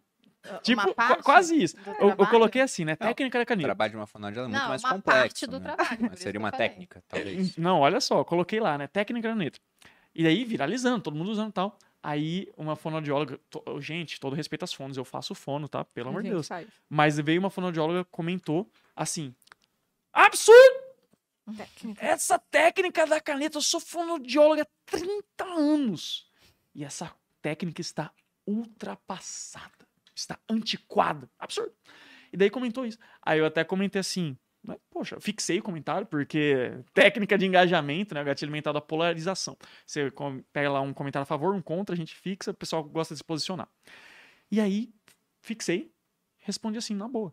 Ué, conta técnica atualizada pra gente. Na moral. Aí ela, ah! Aí você já quer demais. Aí, poxa, caramba, você que veio falar que tava antiquado não quis dar ouro pra gente. Mas essa técnica, qual que é o problema que as pessoas às vezes falam das fonos? Gente, cada caso é um caso, tá? Às vezes você tem um negócio, uma disfuncionalidade que exige um tratamento específico. Mas em condições normais, temperatura e pressão, isso aqui ajuda sim. Uhum. E que técnica é essa?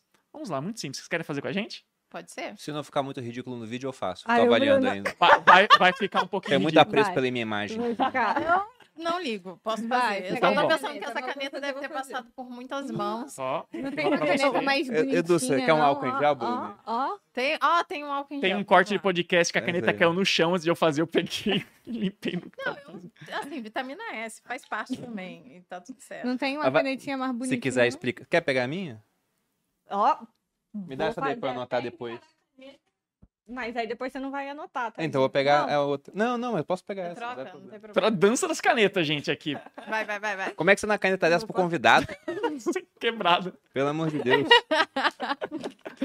Ó, vocês que estão assistindo. ó, Tem gente assistindo, tem audiência aqui hoje, hein? Assistindo o Tem. o, o Primo Cast, gente. Olha a gata. Olha Edu, você pode acompanhar o Giovanni, a gente vai continuar só com a?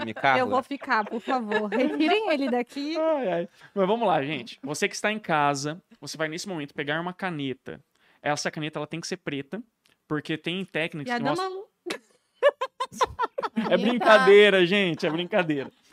Pega essa caneta, você vai colocar ela na boca assim, Ah, é assim. de frente, não é de lado. Você que tá ouvindo a gente no podcast fazer aqui uma narração, você vai pegar a caneta e colocar de frente, não de lado, porque de Ok, lado sim. sim pode causar dente. lesão. Ah, tá, entendi. E também não é pra morder forte, é só pra posicionar. Nos dentes. Assim. É. Nos Ok. dentes, viu, Aí, gente? De Olha frente, só, quando você põe a caneta na boca, você vai falar de 1 a 12 e depois os meses do ano se esforçando Um, para ser compreendido.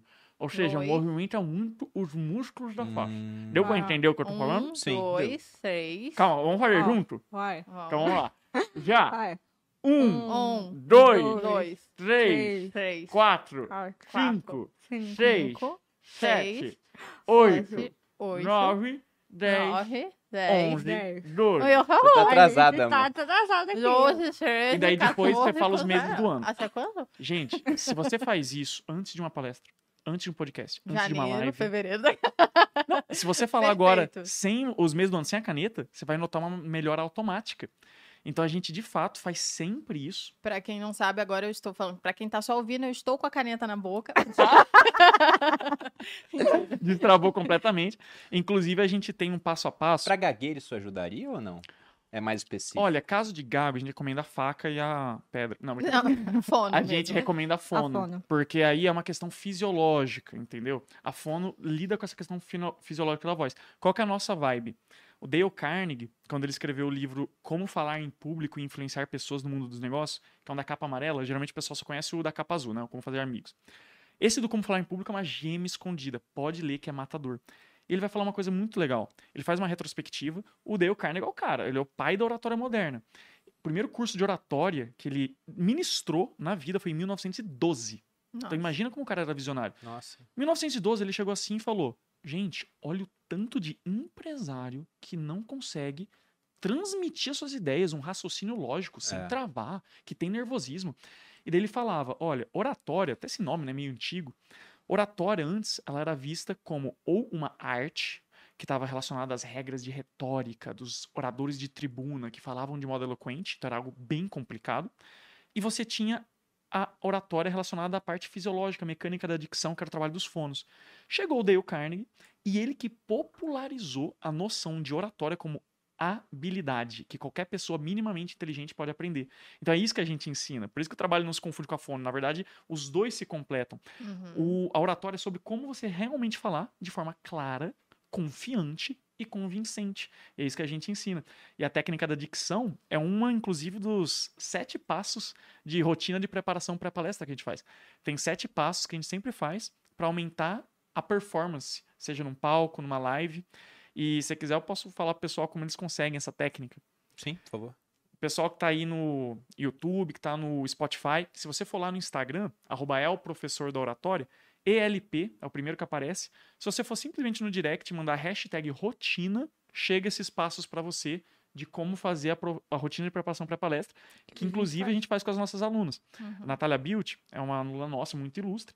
A gente faz as palestras dela, roteiriza e treina ela presencialmente. E a gente sempre faz esse passo a passo. Então você vai estar fazendo o mesmo passo a passo da Natália Bilt.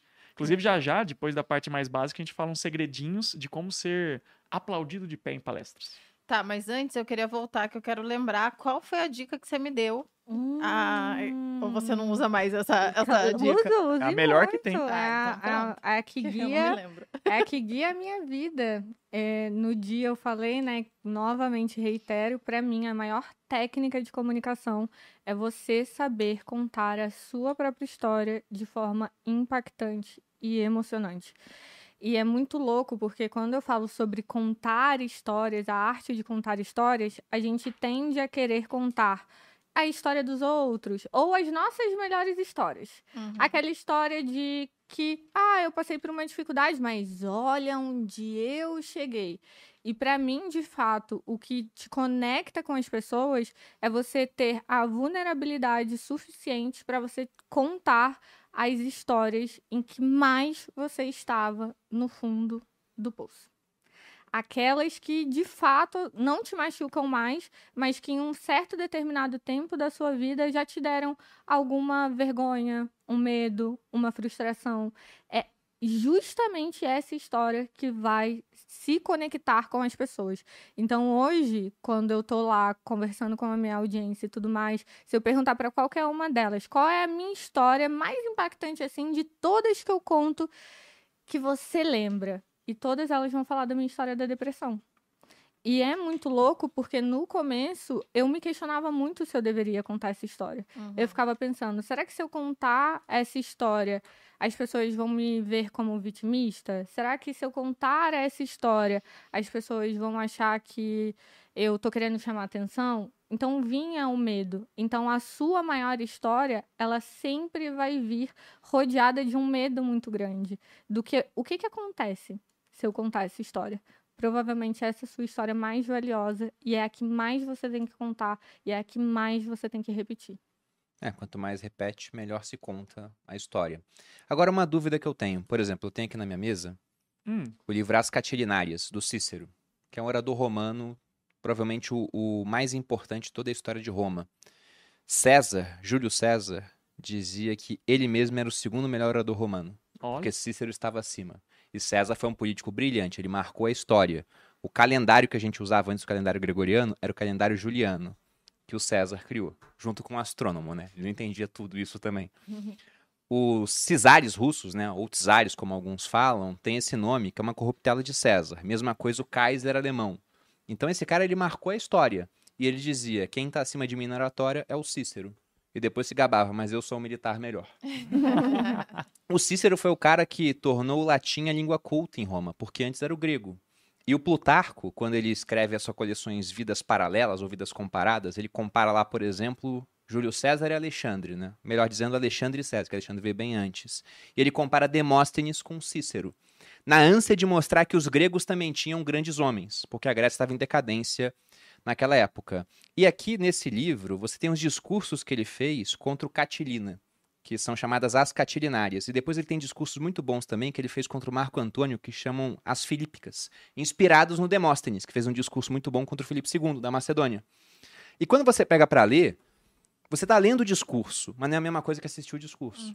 Porque tem a importância das pausas, do tom de voz, da maneira como o cara se porta, a comunicação não verbal, né, os gestos que ele faz. Só que ele tem um começo muito poderoso. Ele começa o discurso assim: Até quando, Catilina, abusarás da nossa paciência? Então vocês têm algum tipo de roteiro? Porque você falou, poxa, a gente tem alunos que a gente treina para dar uma palestra. Que vocês possam passar para a audiência falando, olha, como é que você começa a comunicação de modo matador? Né? Uma abertura tal, o fechamento tem que ser assim, no meio, a pausa em tal hora. Tem a algo gente assim? tem, mas a gente não vai passar. Eu acho que aqui cabe a gente contar o dia que a gente mandou a Natália ficar sem roupa em cima do palco. Você vai tirar falar a essa roupa mesmo? em cima do palco, sim. É uma técnica, tirar a roupa. É uma técnica, tirar a roupa. Meu Se você Deus, quer não chamar atenção na sua.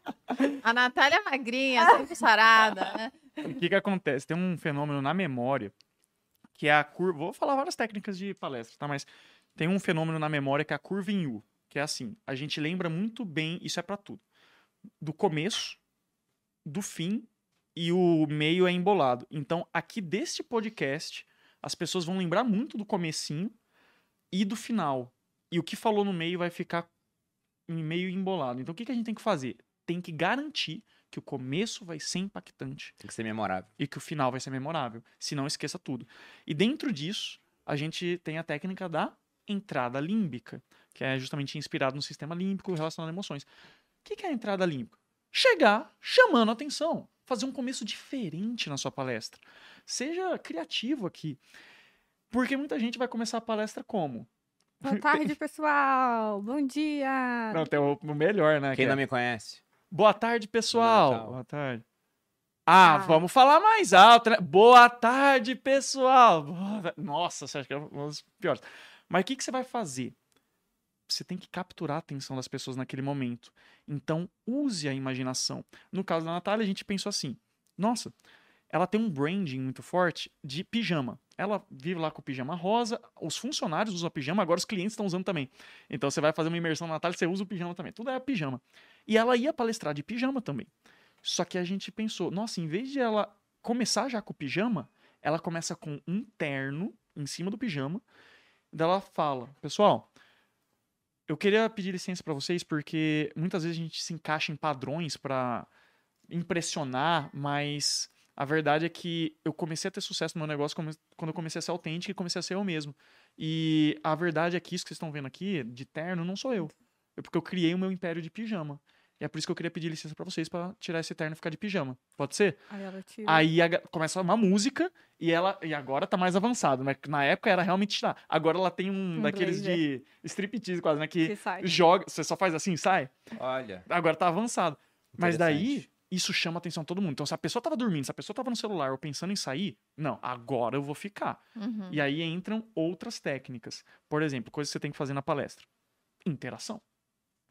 Ninguém quer ver uma palestra que é um monólogo, a pessoa só falando ali. Gente, pelo amor de Deus, tem três canais de acesso. Isso é o básico do básico de comunicação, se você nunca ouviu falar. Canal de acesso visual, auditivo e sinestésico. A sua comunicação tem que atingir os três, como um comercial da Coca-Cola. Então imagina, o comercial da Coca-Cola começa assim: tchim, tchim, tchim, musiquinha de Natal e auditivo. Aí aparece a neve, e a computação gráfica, e o urso polar, visual. Aí vem uma mãe trazendo a Coca-Cola, emotivo, então sinestésico. Aí, vamos colocar a Coca-Cola no copo? Psh, em câmera lenta, visual. Aí gotículas de suor no copo, visual, mas também sinestésico. Você quase que sente a temperatura só de ver. Então a sua comunicação tem que ser igual um comercial da Coca-Cola. E uma técnica de palestra é a tal da interação sinestésica. Programe uma interação sinestésica. O que, que é isso? É colocar o pessoal para se mexer de alguma forma. No caso da Natália, a gente fez assim: Natália, em dado momento da palestra, você vai ensinar as pessoas a fazer stories e colocar todo mundo para fazer stories ao mesmo tempo. E daí imagina, uma palestra de 5 mil pessoas, 5 mil pessoas fazendo stories ao mesmo tempo. Aí ela desce do palco, fica fazendo stories com o pessoal, fica, fica uma bagunça, é engraçado isso. Mas quando a pessoa interage, ela sente, caramba, eu estou fazendo parte da palestra. E daí a gente vem com a, a cerejinha do bolo, que é o final impactante. Que ela passa um vídeo que você chora, assim, se você ver o vídeo, não vou nem dar spoiler, você vai chorar de verdade. É um vídeo muito emocionante. E aí, quando você junta todos esses elementos, aplaudida de pé. E isso é muito interessante porque muita gente tem receio de demonstrar essa vulnerabilidade pelo julgamento, só que é justamente a vulnerabilidade que, vão que vai fazer as pessoas chorarem junto com você na palestra. Então, duas coisas que pra gente é sempre essencial é a gente não trabalha só uma emoção dentro da fala. O que, que- qual emoção eu quero? Qual emoção tem tá definida até de acordo com o meu branding. Então, eu quero fazer as pessoas rirem, eu quero fazer as pessoas chorarem, eu quero fazer as pessoas se divertirem comigo, eu quero fazer elas ficarem com raiva em um determinado momento da palestra. O que quais emoções eu vou despertar? E aí, às vezes eu acho que a gente fica tão no campo das ideias que a gente esquece que o ser humano ele é movido a emoções. Então, se a sua palestra ela não brinca com as emoções da pessoa, você vai ser facilmente esquecido. Então, a gente sempre deixa, né, aquela parte ali do choro, da emoção justamente para o final, que é você vai chorar, vai se emocionar com a história da pessoa e aquilo vai encerrar com chave de ouro. Então, uma outra técnica pode ser que você queira passar um vídeo que conte uma narrativa ou algo ali da sua empresa, mas uma outra técnica também é você deixar a sua história de criação, a sua história principal, para o final. E eu acho que muita gente grande até subestima a própria história e pensa assim: ah, mas eu sou muito conhecido. Eu vou chegar lá e eu vou contar de novo a minha história? A galera vai, mas o pessoal já conhece, já sabe quem eu sou, já sabe a trajetória ali que eu percorri. Mas ali eles estão perto de você. Ali eles estão vendo você, ali eles estão se sentindo parte de um todo. Então, quando você traz a sua principal história, sua, assim, sua história mais vulnerável para o final da palestra, é justamente onde a gente consegue deixar com as pessoas tão emocionadas a ponto de elas levantarem e te aplaudirem de pé. Então tem vários recursos. Você pode contar sua própria história, você pode passar um vídeo, você pode fazer uma visualização positiva, que é muita, muita gente tem feito isso, fazendo uma visualização positiva com a voz da pessoa, guiada, porque aí a pessoa está usando o recurso da música para emocionar. Então tem várias coisas que podem ser usadas dentro de uma palestra para você se tornar memorável e impactante, mas você precisa se esforçar. E uma coisa que a gente gosta muito de fazer é não é porque deu certo com a Natália Beauty tirar a roupa em cima do palco que eu vou falar pra Malu tirar a roupa. Não vai dar certo. Entende? Mas diga-se de passagem, às vezes, dependendo do local, eu vou com as minhas pernas de fora, a pessoa, eu entro sendo memorável. verdade, verdade. Não, depende do local, obviamente. Nunca vulgar, porque eu não uso roupa apertada, Sim. nem nada. Palestrar nos sindicatos caminhoneiros. Mas é porque. Não é de bom É tom. porque, como eu tenho as pernas malhadas, o pessoal fala das minhas pernas e tal tal. Daí eu falo, putz, vou, vou mostrar que é de verdade, que não é uma coisa na internet. Então, de vez é, em quando. Pior eu... que a audiência, ela vai em palestra que é específica para mulheres, aí vai com a perna assim. O pessoal marca e comenta. Da perna. As pernas maravilhosas. Não vou mentir então... que a Micarla fez o mesmo comentário. no dia lá da, do podcast do Joel, ela falou assim: Falei, Nossa, a, a. Como é que A panturrilha? É a panturrilha. A panturrilha, panturrilha, eu queria uma panturrilha assim. Falei, não, a panturrilha dela é um negócio tá assim. Tá vendo? Foi memorável. Extraordinário. Não, Foi exatamente o que aconteceu. Não, você tá contando, eu só lembro da, do, da aí, roupa ó. e da panturrilha. Tá vendo? Realmente. Ela não sabia que eu ia aplicar técnicas nela. Técnica da panturrilha. Técnica da panturrilha. Não, mas é, pra essa técnica você vai precisar se esforçar, acho que um pouco mais, Mais. do que a oratória, porque são anos e anos treinando. Exatamente. Deixa eu, deixa eu fazer só uma É, pergunta. eu queria fazer uma pergunta Pode. baseado nisso. Quanto tempo pra uma pessoa melhorar na oratória, assim? Vocês veem mudanças radicais? Tipo, se o cara pega pra treinar realmente, ele coloca intencionalidade, ele quer evoluir, em quanto tempo dá pra sair da água, digamos, pro vinho? Vocês têm um dado Nossa, disso? é, isso é completamente relativo.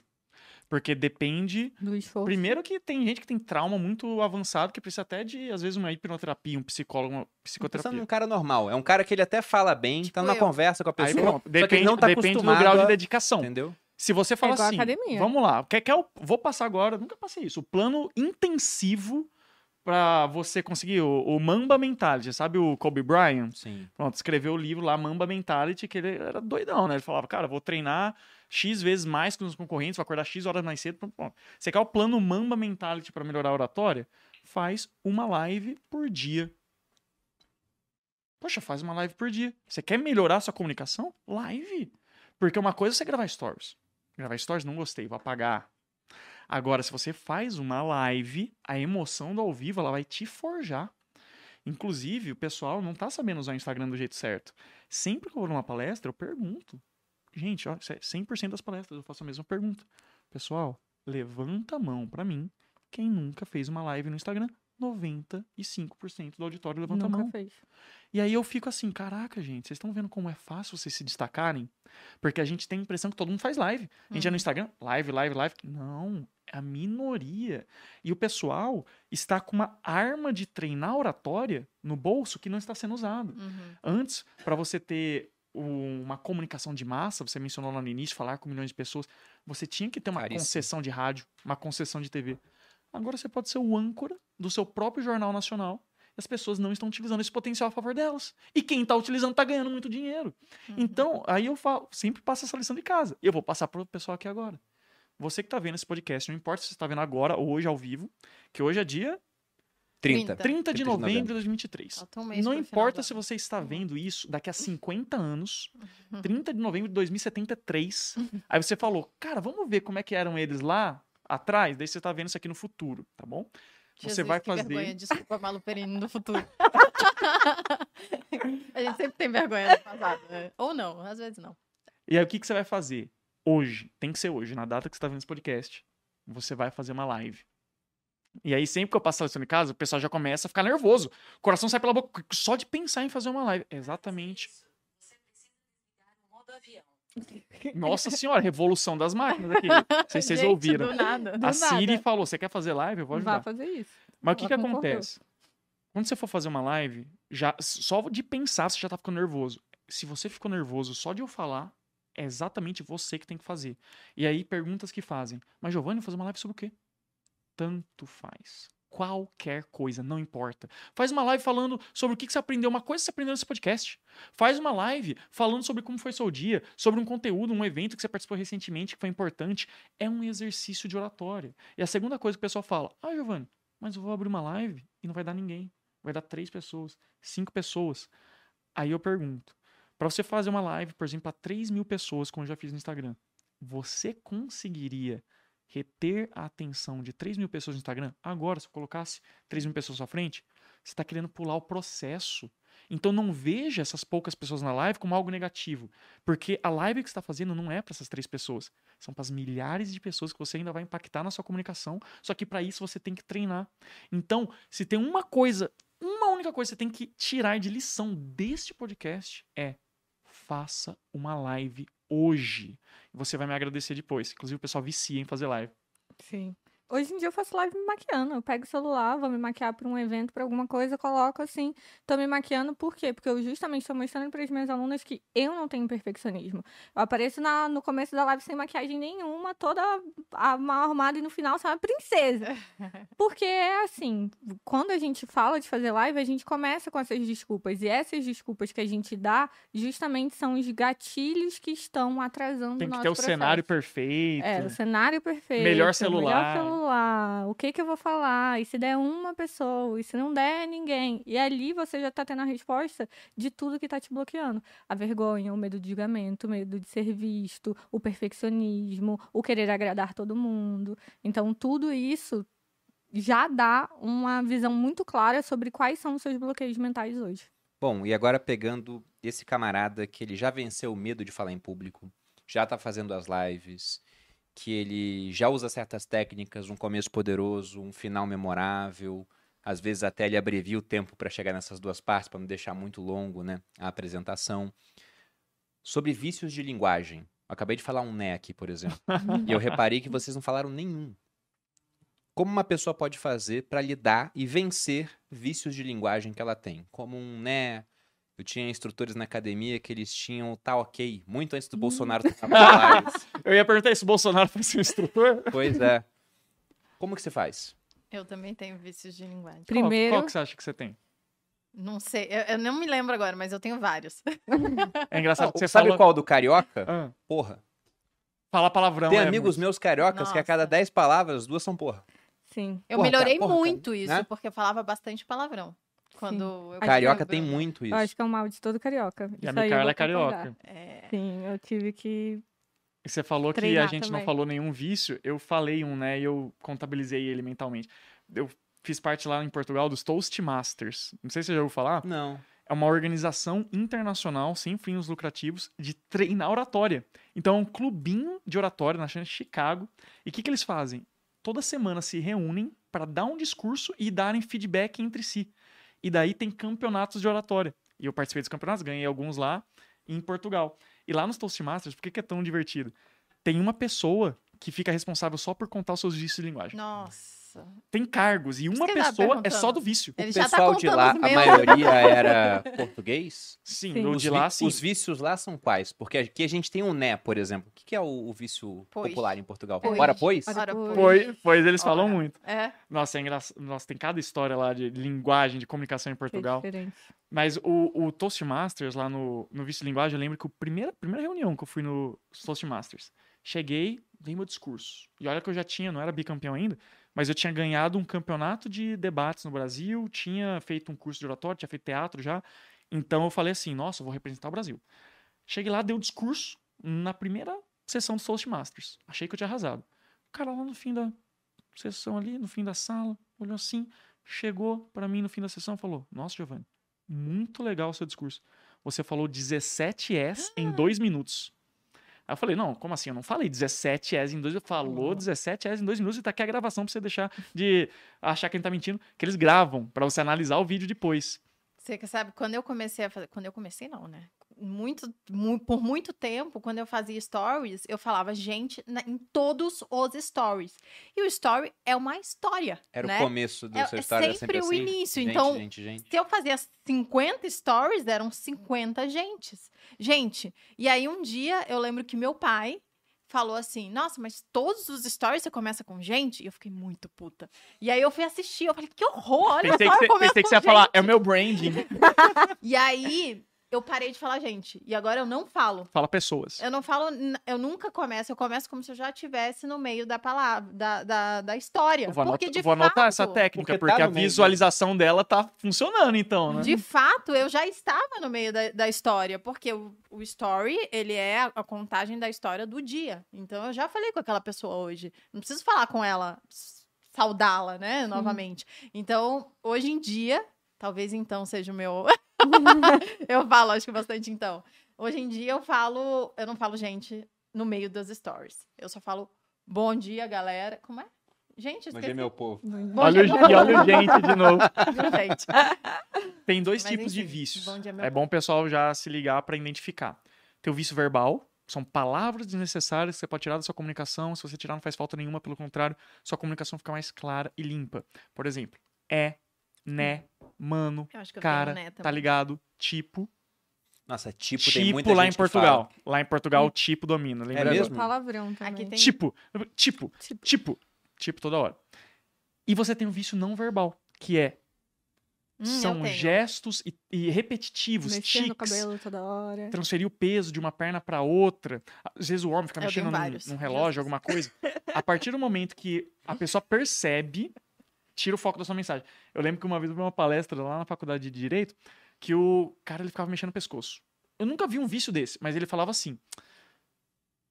Então, cara, uma vez que ele começou a fazer isso, eu só conseguia reparar na, na cobrinha, assim, na Quando egípcia. você reparou que era um vício, aí você só consegue ver Eu comecei a isso. contar e assim vai.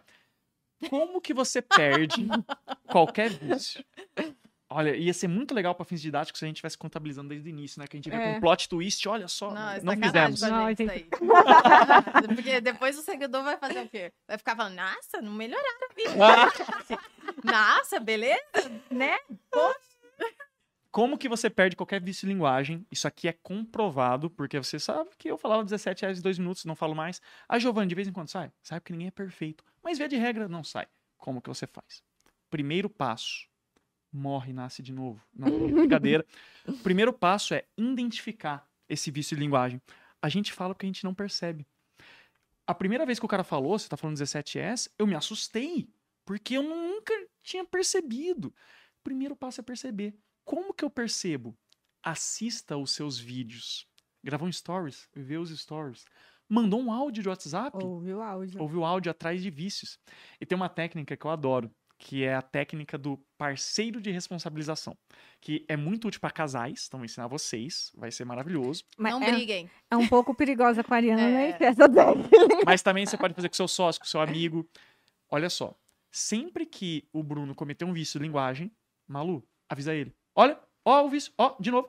E sempre que a Malu fizer um vício, você chama a atenção dela. No começo vai ser meio chato. Inclusive, vai acontecer No meio, hoje, no tá? final, a Malu vai achar chato também.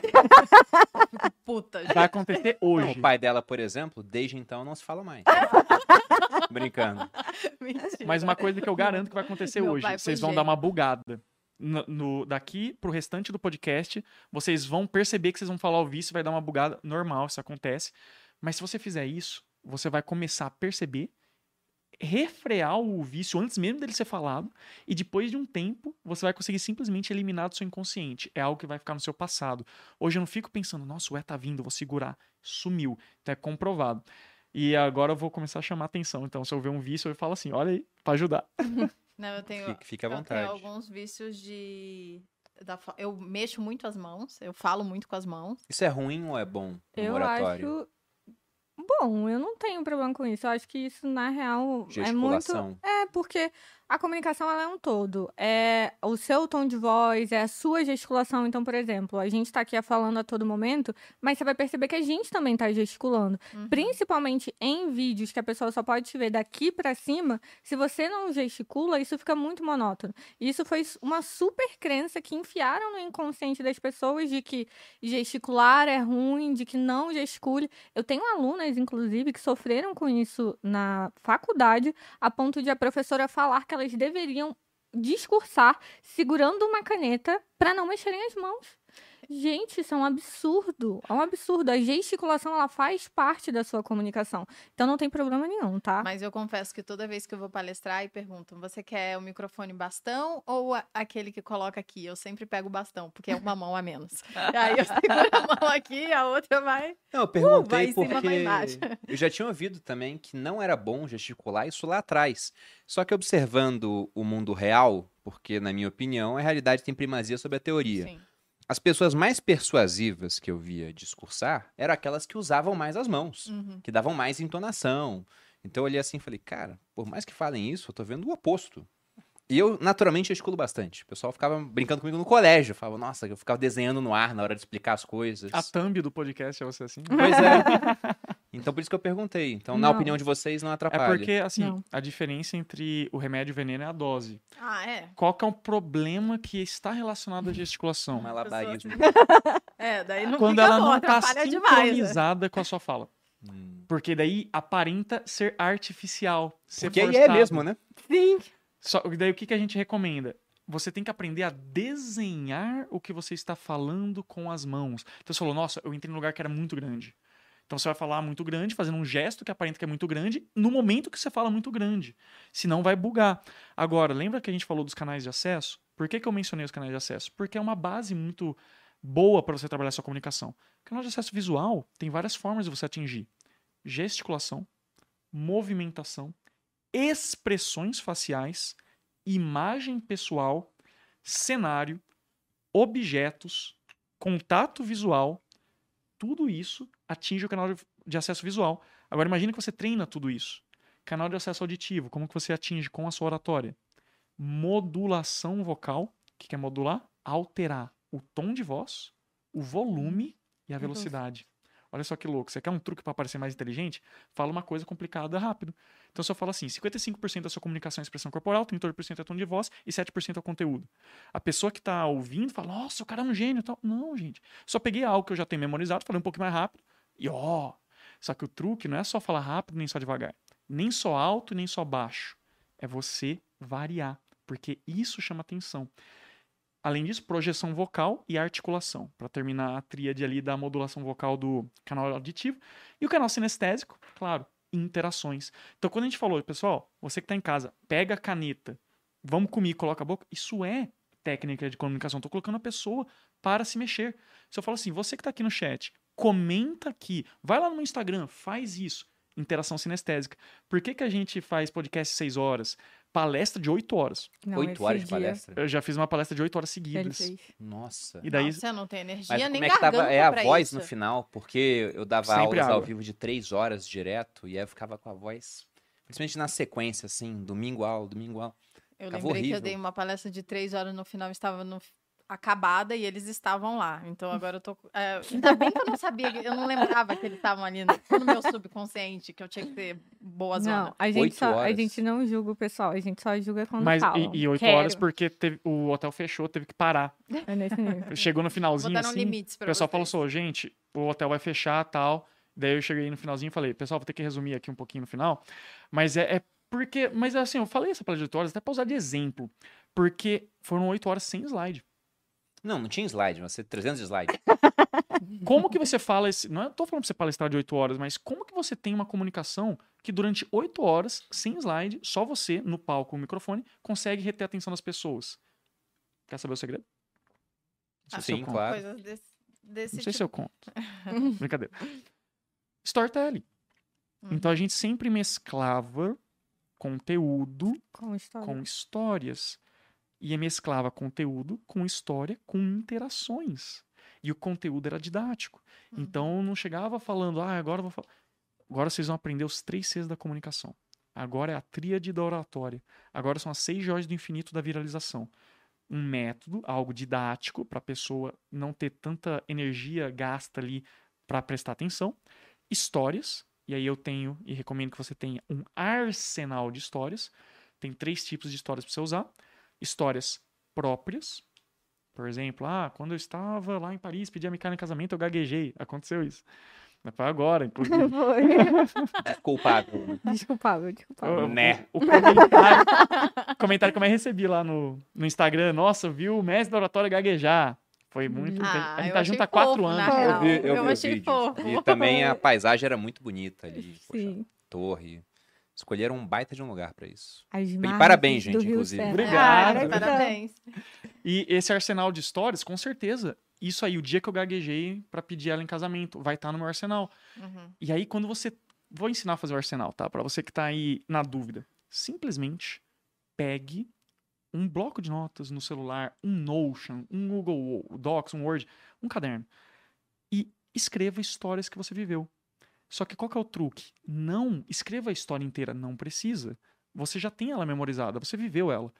Dê um nome, um nome mnemônico para essa história. Então eu tenho diversas histórias, tem uma lá, Nerd Antissocial. É a história que eu vivo repetindo de como que eu não falava bem, até que eu entrei no teatro, é desbloqueei. bom. O nome é Nerd Antissocial. Agora imagina que você tem esse arsenal de histórias e antes de uma palestra, antes de um podcast, você dá uma lida rápida. Isso vai ficando mais acessível para o seu cérebro e você se torna uma máquina de contar histórias. Para tudo você tem uma história, porque está mais facilmente acessível. Todo mundo aqui é uma máquina de contar histórias porque viveu muita coisa, só que esquece. Então a técnica do arsenal de histórias traz isso para a zona de consciência. Interações. Eu estava a todo momento, vamos fazer agora dicção. Vamos lá, além da técnica da caneta, trava-línguas. Campeonato de trava-língua. Chamava três pessoas lá pro palco e colocava, ó, quem falar o trava-língua sem travar vai ganhar um curso meu. E eu ficava brincando com isso. Interação, história, conteúdo didático. Literalmente as pessoas não veem o tempo passar porque você está eletrificando o cérebro delas, disparando dopamina e a pessoa fica viciada na sua comunicação. Então, isso é muito poderoso. Agora, imagina você usar uma técnica ainda mais avançada que é story selling. Tem o storytelling, contar histórias. Story selling é você vender com histórias. O pessoal fala muito da jornada do herói, né? Sim, Ah, a jornada clássico. do herói. Só que a jornada do herói não é a melhor técnica de storytelling para vender. Olha que contra-intuitivo. A jornada do herói ela é linda para encantar. Ela Uhum. funciona no cinema. O Harry Potter, o próprio Jorge Star Wars, Lucas. Batman, tudo isso é jornada do herói. O George Lucas ele fez o Star Wars baseado na jornada do herói que ele aprendeu com o Joseph Campbell. Só que o que acontece? Para vender a jornada do herói não é o melhor arcabouço. Tem outros arcabouços de storytelling, como por exemplo, isso é clássica. Se eu falar isso aqui, com certeza muita gente vai falar: "Nossa, já vi alguém fazendo isso". Não achei uma solução boa o suficiente, fui lá e fiz. Geralmente é assim. Eu tinha um problema. E eu tava sofrendo com esse problema, eu tinha essa dor, essa dor, e eu fui atrás de resolver esse meu problema. E daí eu fui lá e, e- e li esse livro, e fui nesse método e tudo mais, mas eu ainda continuava com isso, porque parecia que cada um só dava uma parte da solução, não dava a solução completa. Até que eu, depois de juntar um monte de coisa que eu compilei de muitos materiais, eu realmente consegui ter o resultado. E aí eu não achei uma solução boa o suficiente, fui lá e fiz. E essa solução boa que eu compilei de tudo, que é o passo a passo completo para você ser a transformação do zero, é isso que eu tô te dando agora. Com certeza as pessoas que estão ouvindo isso já viram isso num pitch de vendas. Então tem várias histórias para você vender. Isso é para mostrar pro pessoal que comunicação é a habilidade mais lucrativa do mundo. Então, dado que a Micaela gosta muito, né? Que 85%, 85% do seu resultado financeiro vai vir das pessoas que você se conecta? É esse? Vai vir da sua conexão. E a sua conexão com as outras pessoas é a sua comunicação. Se você não tem uma boa comunicação, você não vai passar uma primeira boa impressão. E tem até um dado muito legal sobre isso, porque muita gente fala, né? O poder da primeira impressão. Mas ninguém conta quantas impressões a mais você teria que ter quando você tem uma primeira má impressão. E para você refazer uma primeira má impressão, você precisa de oito encontros bons. Você precisa que todos os oito encontros sejam perfeitos e memoráveis para você conseguir mudar uma primeira má impressão. Tá tipo a moda, né? Quando você não gosta de um negócio, você precisa ver um monte de vezes, às vezes sete vezes, dizem as más línguas aí, para que você comece a gostar daquilo. E geralmente funciona. Não, eu fui- Exato. eu fui buscar aqui o nome de um economista que ele é americano, mas de origem indiana. E eu não achei no meu bloco de notas, mas se eu não me engano é Bhaskar Mazunder. Ele mostrou algo. Bate-car, o nome do cara é. Bhaskar. é Bhaskar. tipo bate-carro, né? Se for isso, né? Talvez eu esteja lembrando errado. Mas é porque ele tem um dado que ele corrobora com o seu. Ele diz que há uma correlação maior entre a riqueza de irmãos do que entre a aparência física. Ou seja, se eu sou rico, a chance da minha irmã, Priscila Perini, ser rica é maior do que eu sendo esse belo semideus grego. Ela tem uma aparência similar. A gente vê isso na prática. Né? Eu fiquei rico, a minha irmã ficou rica. Por quê? Porque antes eu fiz, aí eu já tinha um caminho das pedras, eu trouxe ela pra perto, falei, Priscila, é esse o caminho, você vai fazer tal coisa, assim, vai acontecer dessa maneira, e deu certo no final. Então, por conta disso, né, realmente há muita correlação em termos de renda e de patrimônio entre uma pessoa e o grupo que está em volta dela.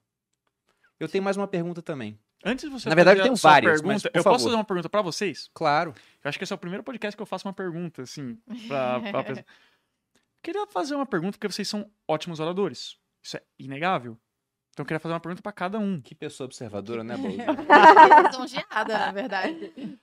Não, gente, vocês, vocês sabem disso, né, Malu? Não, eu, eu melhorei, mas eu não acho que eu tenho uma ora- oratória maravilhosa. É, Eu não acho, eu tenho certeza. Não, ninguém é perfeito, mas numa última apresentação que a Malu fez, eu tava assistindo assim e falei, caramba. Depois eu comentei com ela, falei, amor, você foi magnética no Eu palco. melhorei bastante, porque eu era ruim. Então vocês veem que dá sempre pra melhorar. Com certeza. E aí eu queria perguntar pra cada um de vocês, na opinião pessoal, qual que é o seu diferencial na sua comunicação? O que, que você acha que você faz assim um pouquinho melhor que os outros? Você acha que fez sentido assim no seu resultado? E pro Bruno também, qual que ele acha que é o diferencial dele? Eu vou responder porque eu acho que é uma, na verdade, a resposta que o Bruno daria se perguntassem pra mim qual é o meu diferencial em comunicação. Eu sei o da Malu, tô pensando no meu. É, então. Eu já sei dos dois, mas eu queria O, ouvir o você. Bruno acha que a capacidade que eu tenho de rir de mim mesma e de ser muito simpática ajuda muito na minha comunicação. Eu também acho isso, mas eu acho que a capacidade de entender que eu tenho limitações e eu falo elas abertamente. Então eu sou uma pessoa naturalmente vulnerável, eu não tenho medo das minhas vulnerabilidades. Então eu não tenho problema com isso, eu acho que também ajuda na minha comunicação. Não sei, talvez seria o fato de eu ser simpática. Eu fiz e essa tal. pergunta pra Micaela no carro, ela deu a mesma resposta. Cadê a mesma resposta? Foi? A mesma exata. Arianas, né? Eu lembro nitidamente quando eu olhei pra Malu e pensei, ela vai estourar no YouTube, é questão de tempo. Porque na primeira vez que a Malu foi gravar, eu tive que sair de casa. Porque ela ficava com vergonha, né? Vergonha. Então colocou o celular, colocou pra gravar, eu tava atrás da câmera e eu tava meio que corrigindo, assim, fazendo umas caras, falou, amor, sai daqui. Vai dar uma volta. Quando eu Vai no falava, Isso não ajuda, viu? Ficar fazendo cara. não, eu falava uma coisa boa, ele, né? Se eu falava algo que ele não tinha certeza, ele fazia assim. Aí eu falava, porra, falei alguma coisa. Minha carioquinha. E ela me chegando. mandou embora de casa pra ela poder gravar. Então demorou um tempo pra eu assistir uma gravação ao vivo e a Malu ficar confortável com isso. E quando eu estava assistindo, teve uma hora que ela tava falando com a câmera, acho que a câmera em frente, né, o celular. E ela falando, do nada ela riu enquanto falava. Eu falei, amor, o que, que você fez? Ela falou, como assim, o que, que eu fiz? Eu falei, você deu uma risada enquanto você Eu ri falava. de mim mesma. Daí ela, eu não reparei. Daí eu falei, não, deixa quieto, só faz o que você tá fazendo. Porque eu falei, isso é muito bom, é simpático, as pessoas vão gostar disso. E estamos aqui hoje. Porque antes de eu começar a internet, a Malu que começou, ela cresceu, eu pensei, será que se eu fizer algo parecido, eu vou ter um resultado similar? Inclusive, eu sempre justifiquei que eu deveria ser menor do que a Malu, porque eu falava, nem todo mundo quer ganhar dinheiro. Todo mundo quer ficar mais saudável. Só Aí que depois é- que eu passei é a Malu, oposto. ela falou, todo mundo quer ganhar dinheiro. Nem, todo, mundo, quer ser mais saudável. sauda- saudável ou emagrecer, enfim. Mas ah, uma outra coisa que eu fiz no início e que vocês falaram aqui, que eu acho que foi também um grande diferencial, foi o fato de eu falar de forma simples. E isso facilita muito. Então, quando eu comecei na internet, eu falava de low carb, que era um assunto na época não tão difundido quanto é hoje. Se você escrevesse lá no YouTube low carb, eu era a primeira pessoa que você ia ver, porque eu falava de forma simples e aí as pessoas entendiam o que eu tava falando. E eu acho que isso fez muita diferença também. E tá aí também mais um, talvez um diferencial da minha fala, que é eu falo de forma simples. Muito bom. Falar simples eu acho que ajuda, né? Como você mesmo falou. Não, ajuda muito e você, assim, eu particularmente gosto, né? A gente gosta de analisar diversas oratórias, assim, das pessoas, etc. E eu gosto muito de analisar a oratória de Jesus, porque Amor, acreditando. desculpa, você já falou de Jesus? O pessoal às vezes fica com medo de falar com a gente por causa disso. Sim, Hum. Todo mundo fica falando isso. vai Ai, julgar. eu não vou nem falar porque ela vai ju- julgar o jeito que eu falo. Acha que a É gente tá tipo- sempre analisando. É tipo quando eu vou num restaurante com alguém, alguém fala, ai, vai julgar o que eu tô comendo. Não, eu Exatamente. também tô comendo batata frita. Relaxa, né? Nossa, Eu não tinha falar outra pensado coisa, nisso. Realmente, falar a que gente todo vai comer com a julga. Malu. Todo mundo Todo julga mundo e se julga, tá tudo certo também, né? Exatamente. Porque Ô, é um amor, antes de você falar a história de Jesus, vamos ouvir só o diferencial do Bruno. Bom, sobre isso de julgamento primeiro, nós só estamos aqui porque nossos antepassados foram bons em fazer julgamentos sumários. Uhum. Eles olharam um grande gato em cima de uma árvore. Alguns pensaram, é para correr. O outro, não, talvez não seja. Esse E não morreu. estão caindo. Ele não deixou descendentes. Porque o tempo todo nós estamos julgando e sendo julgados. Ainda que as pessoas não deixem isso transparente. Então, se eu vejo uma pessoa, na hora eu vou olhar a aparência e pensar, bonito, feio, Uhum. normal. Né? Porque tem sempre um meio termo. E às vezes você nem vai conseguir saber que você tá fazendo esse É, julgamento. não é, não é alguma coisa que. É automático, na verdade. automático. Automaticamente você vai julgar as pessoas. Tô no Rio de Janeiro, andando numa calçada. Vem um outro homem numa rua deserta. Eu penso que ele vai me assaltar. Dois caras numa moto. E ele pensa a mesma coisa. É, aí fica um aí negócio fica- meio faroeste, que é o Rio de Janeiro, né? Aí fica um assim, pro lado, aí daqui a pouco passa um pelo outro, aí respira aliviado, porque nenhum dos dois É assaltou. nada, a gente olha pra trás ainda. Assim. Se você for um bom carioca, você tá aqui, ó, com a bolsa segurando Mas a gente julga, isso faz parte. Sobre a questão do seu do diferencial. diferencial. Você quer que eu Sim. fale os seus?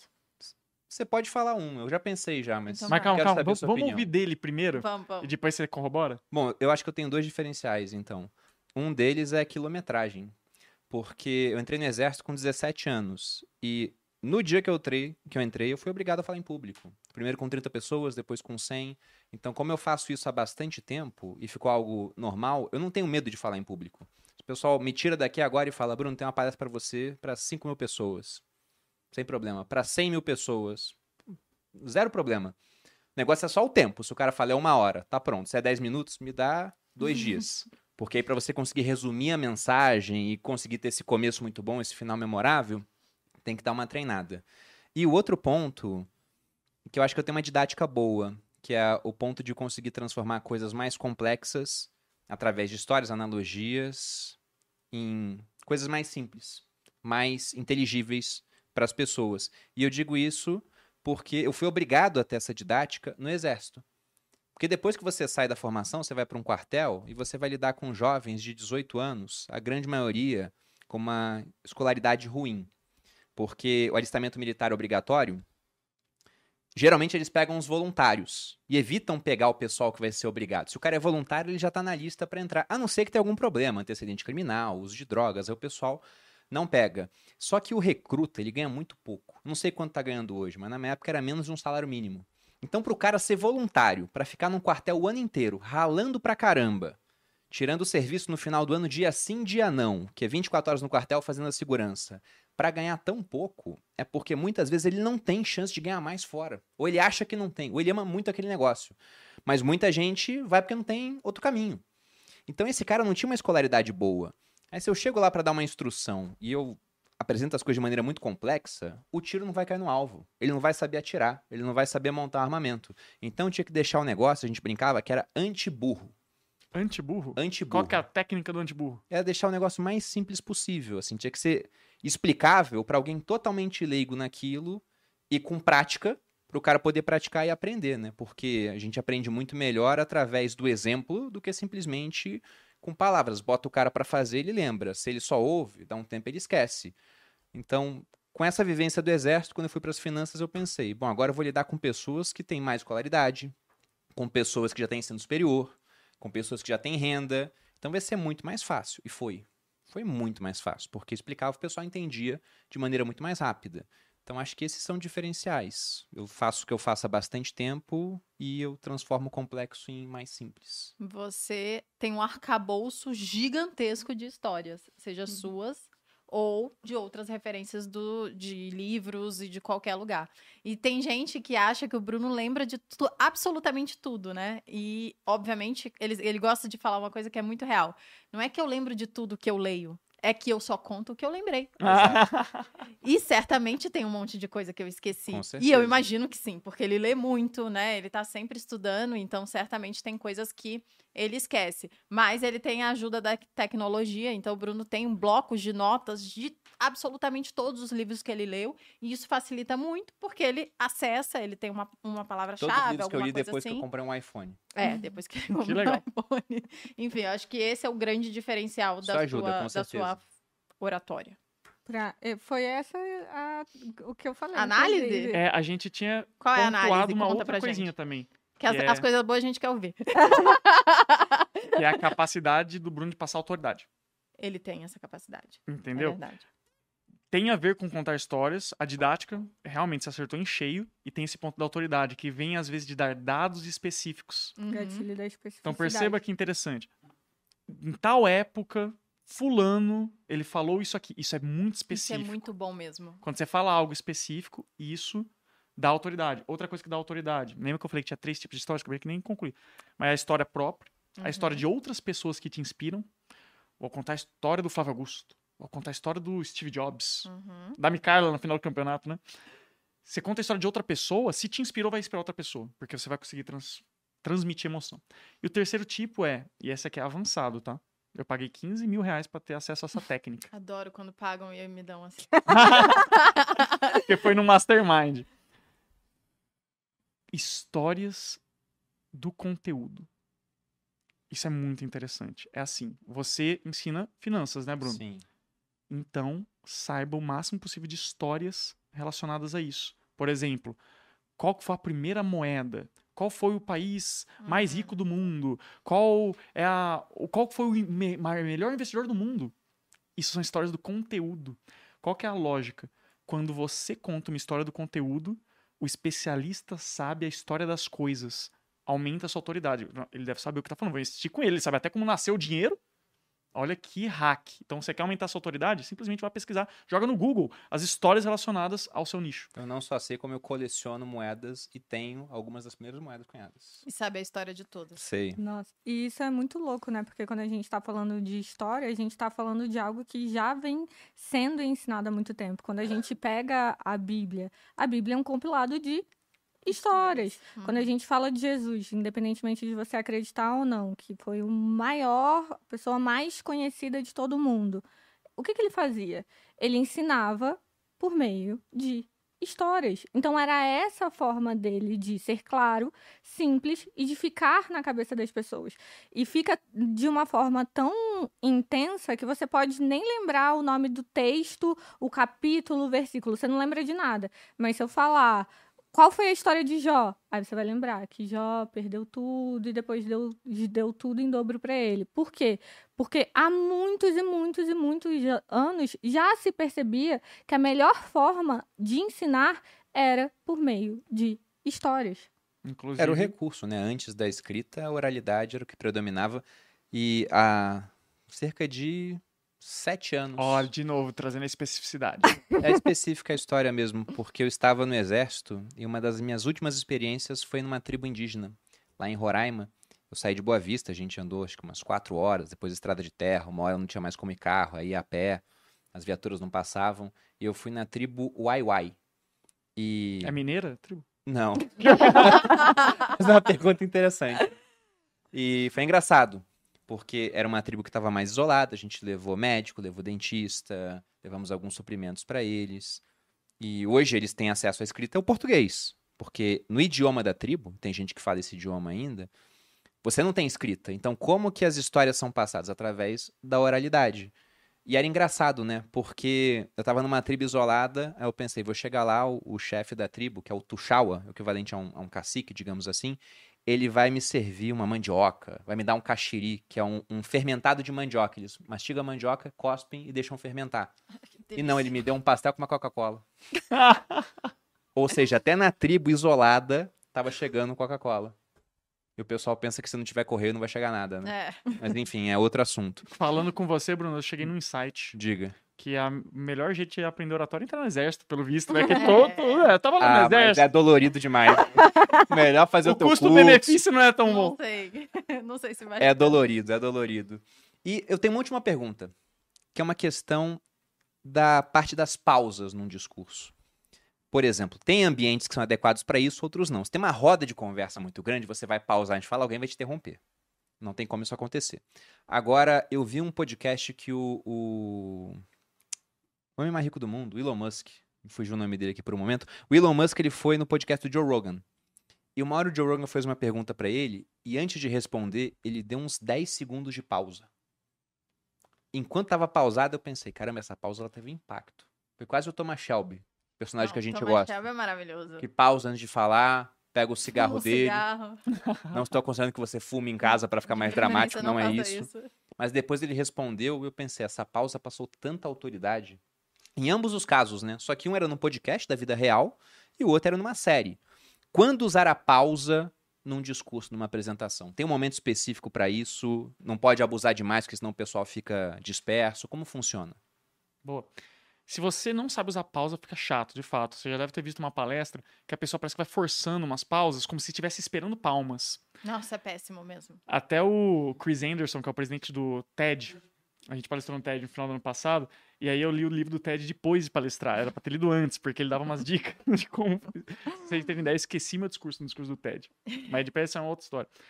Simplesmente o Chris Anderson ele fala: olha, uma das coisas mais chatas que tem é você querer ser um motivacional barato e tentar fazer as pessoas fazerem palmas sem você ter conquistado aquilo. Porque todo mundo gosta de ser aplaudido no meio da palestra, mas daí você fica mudando o tom Esperando. de voz. Aí você fala um negócio, espera.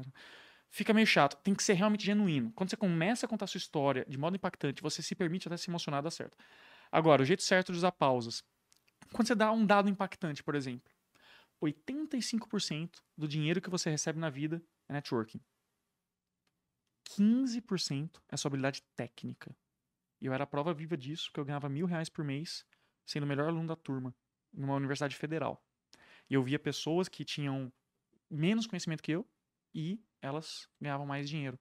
Do mesmo jeito que eu sei que tem muita gente que está assistindo esse podcast que vê que tem um produto que é melhor, um serviço que é melhor e vê o concorrente vendendo mais, vendendo mais caro.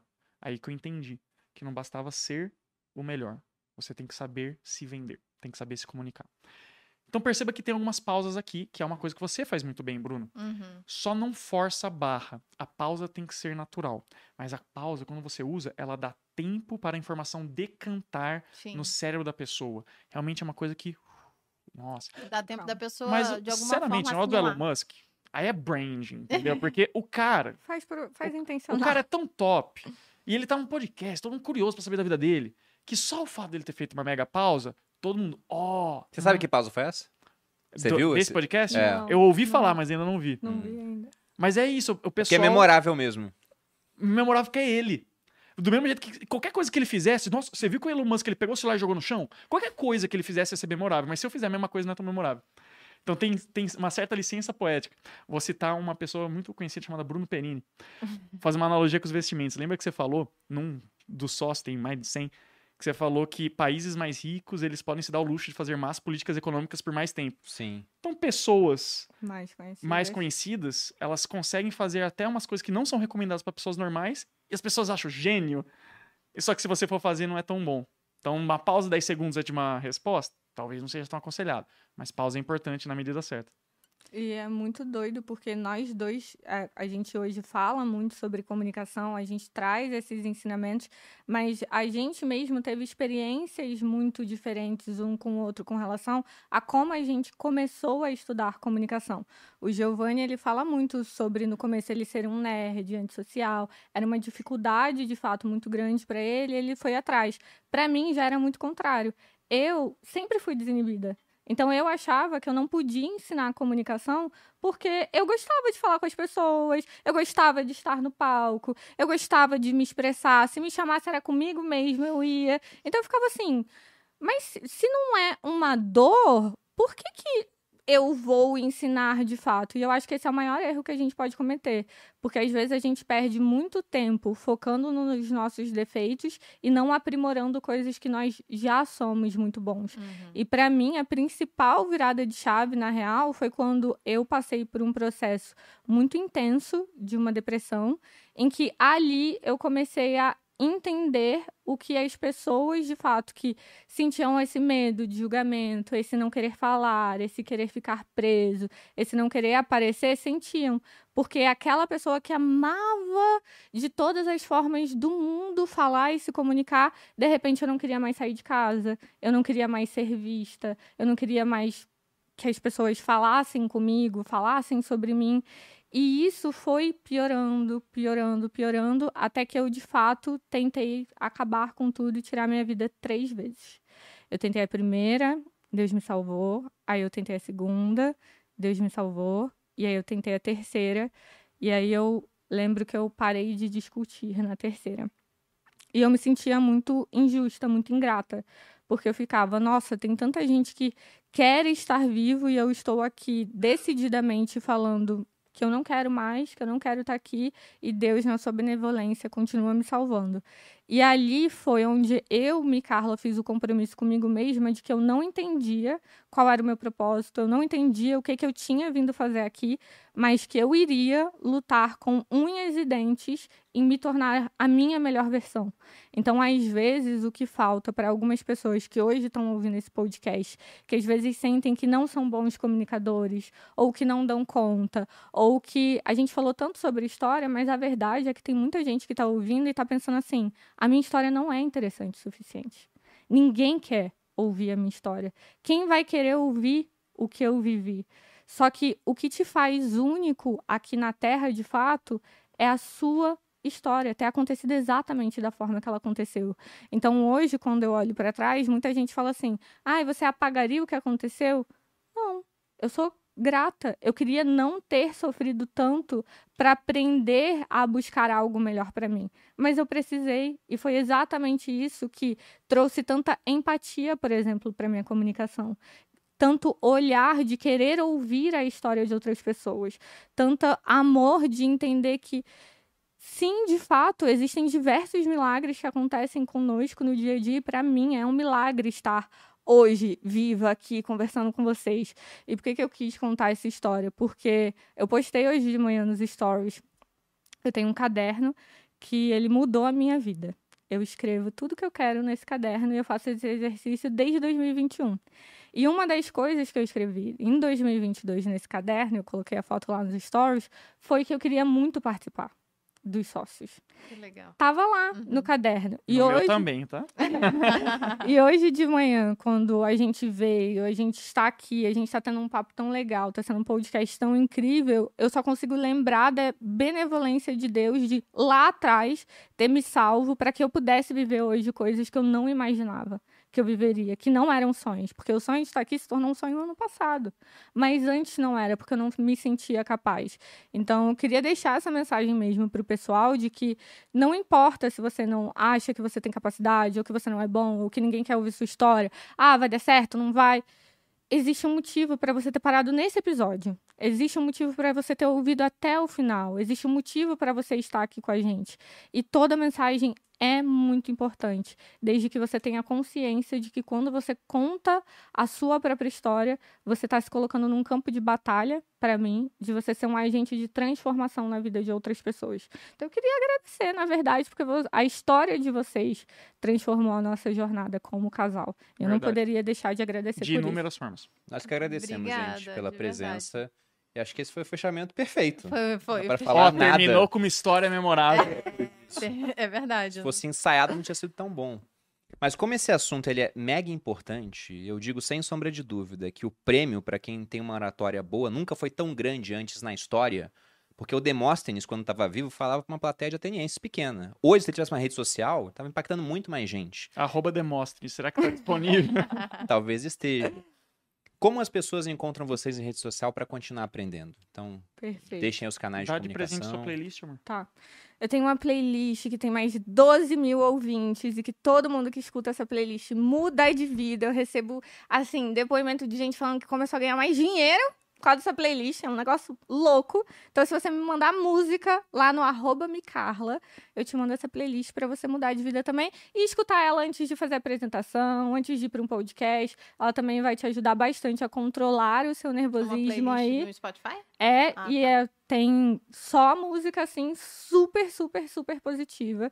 Eu sou bem chatinha e cri-cri com letra de música pro meu dia a dia. E eu faço meio que uma curadoria mesmo, sabe? Eu leio as letras das músicas, percebo como eu me sinto com elas, e aí eu coloco nessa playlist.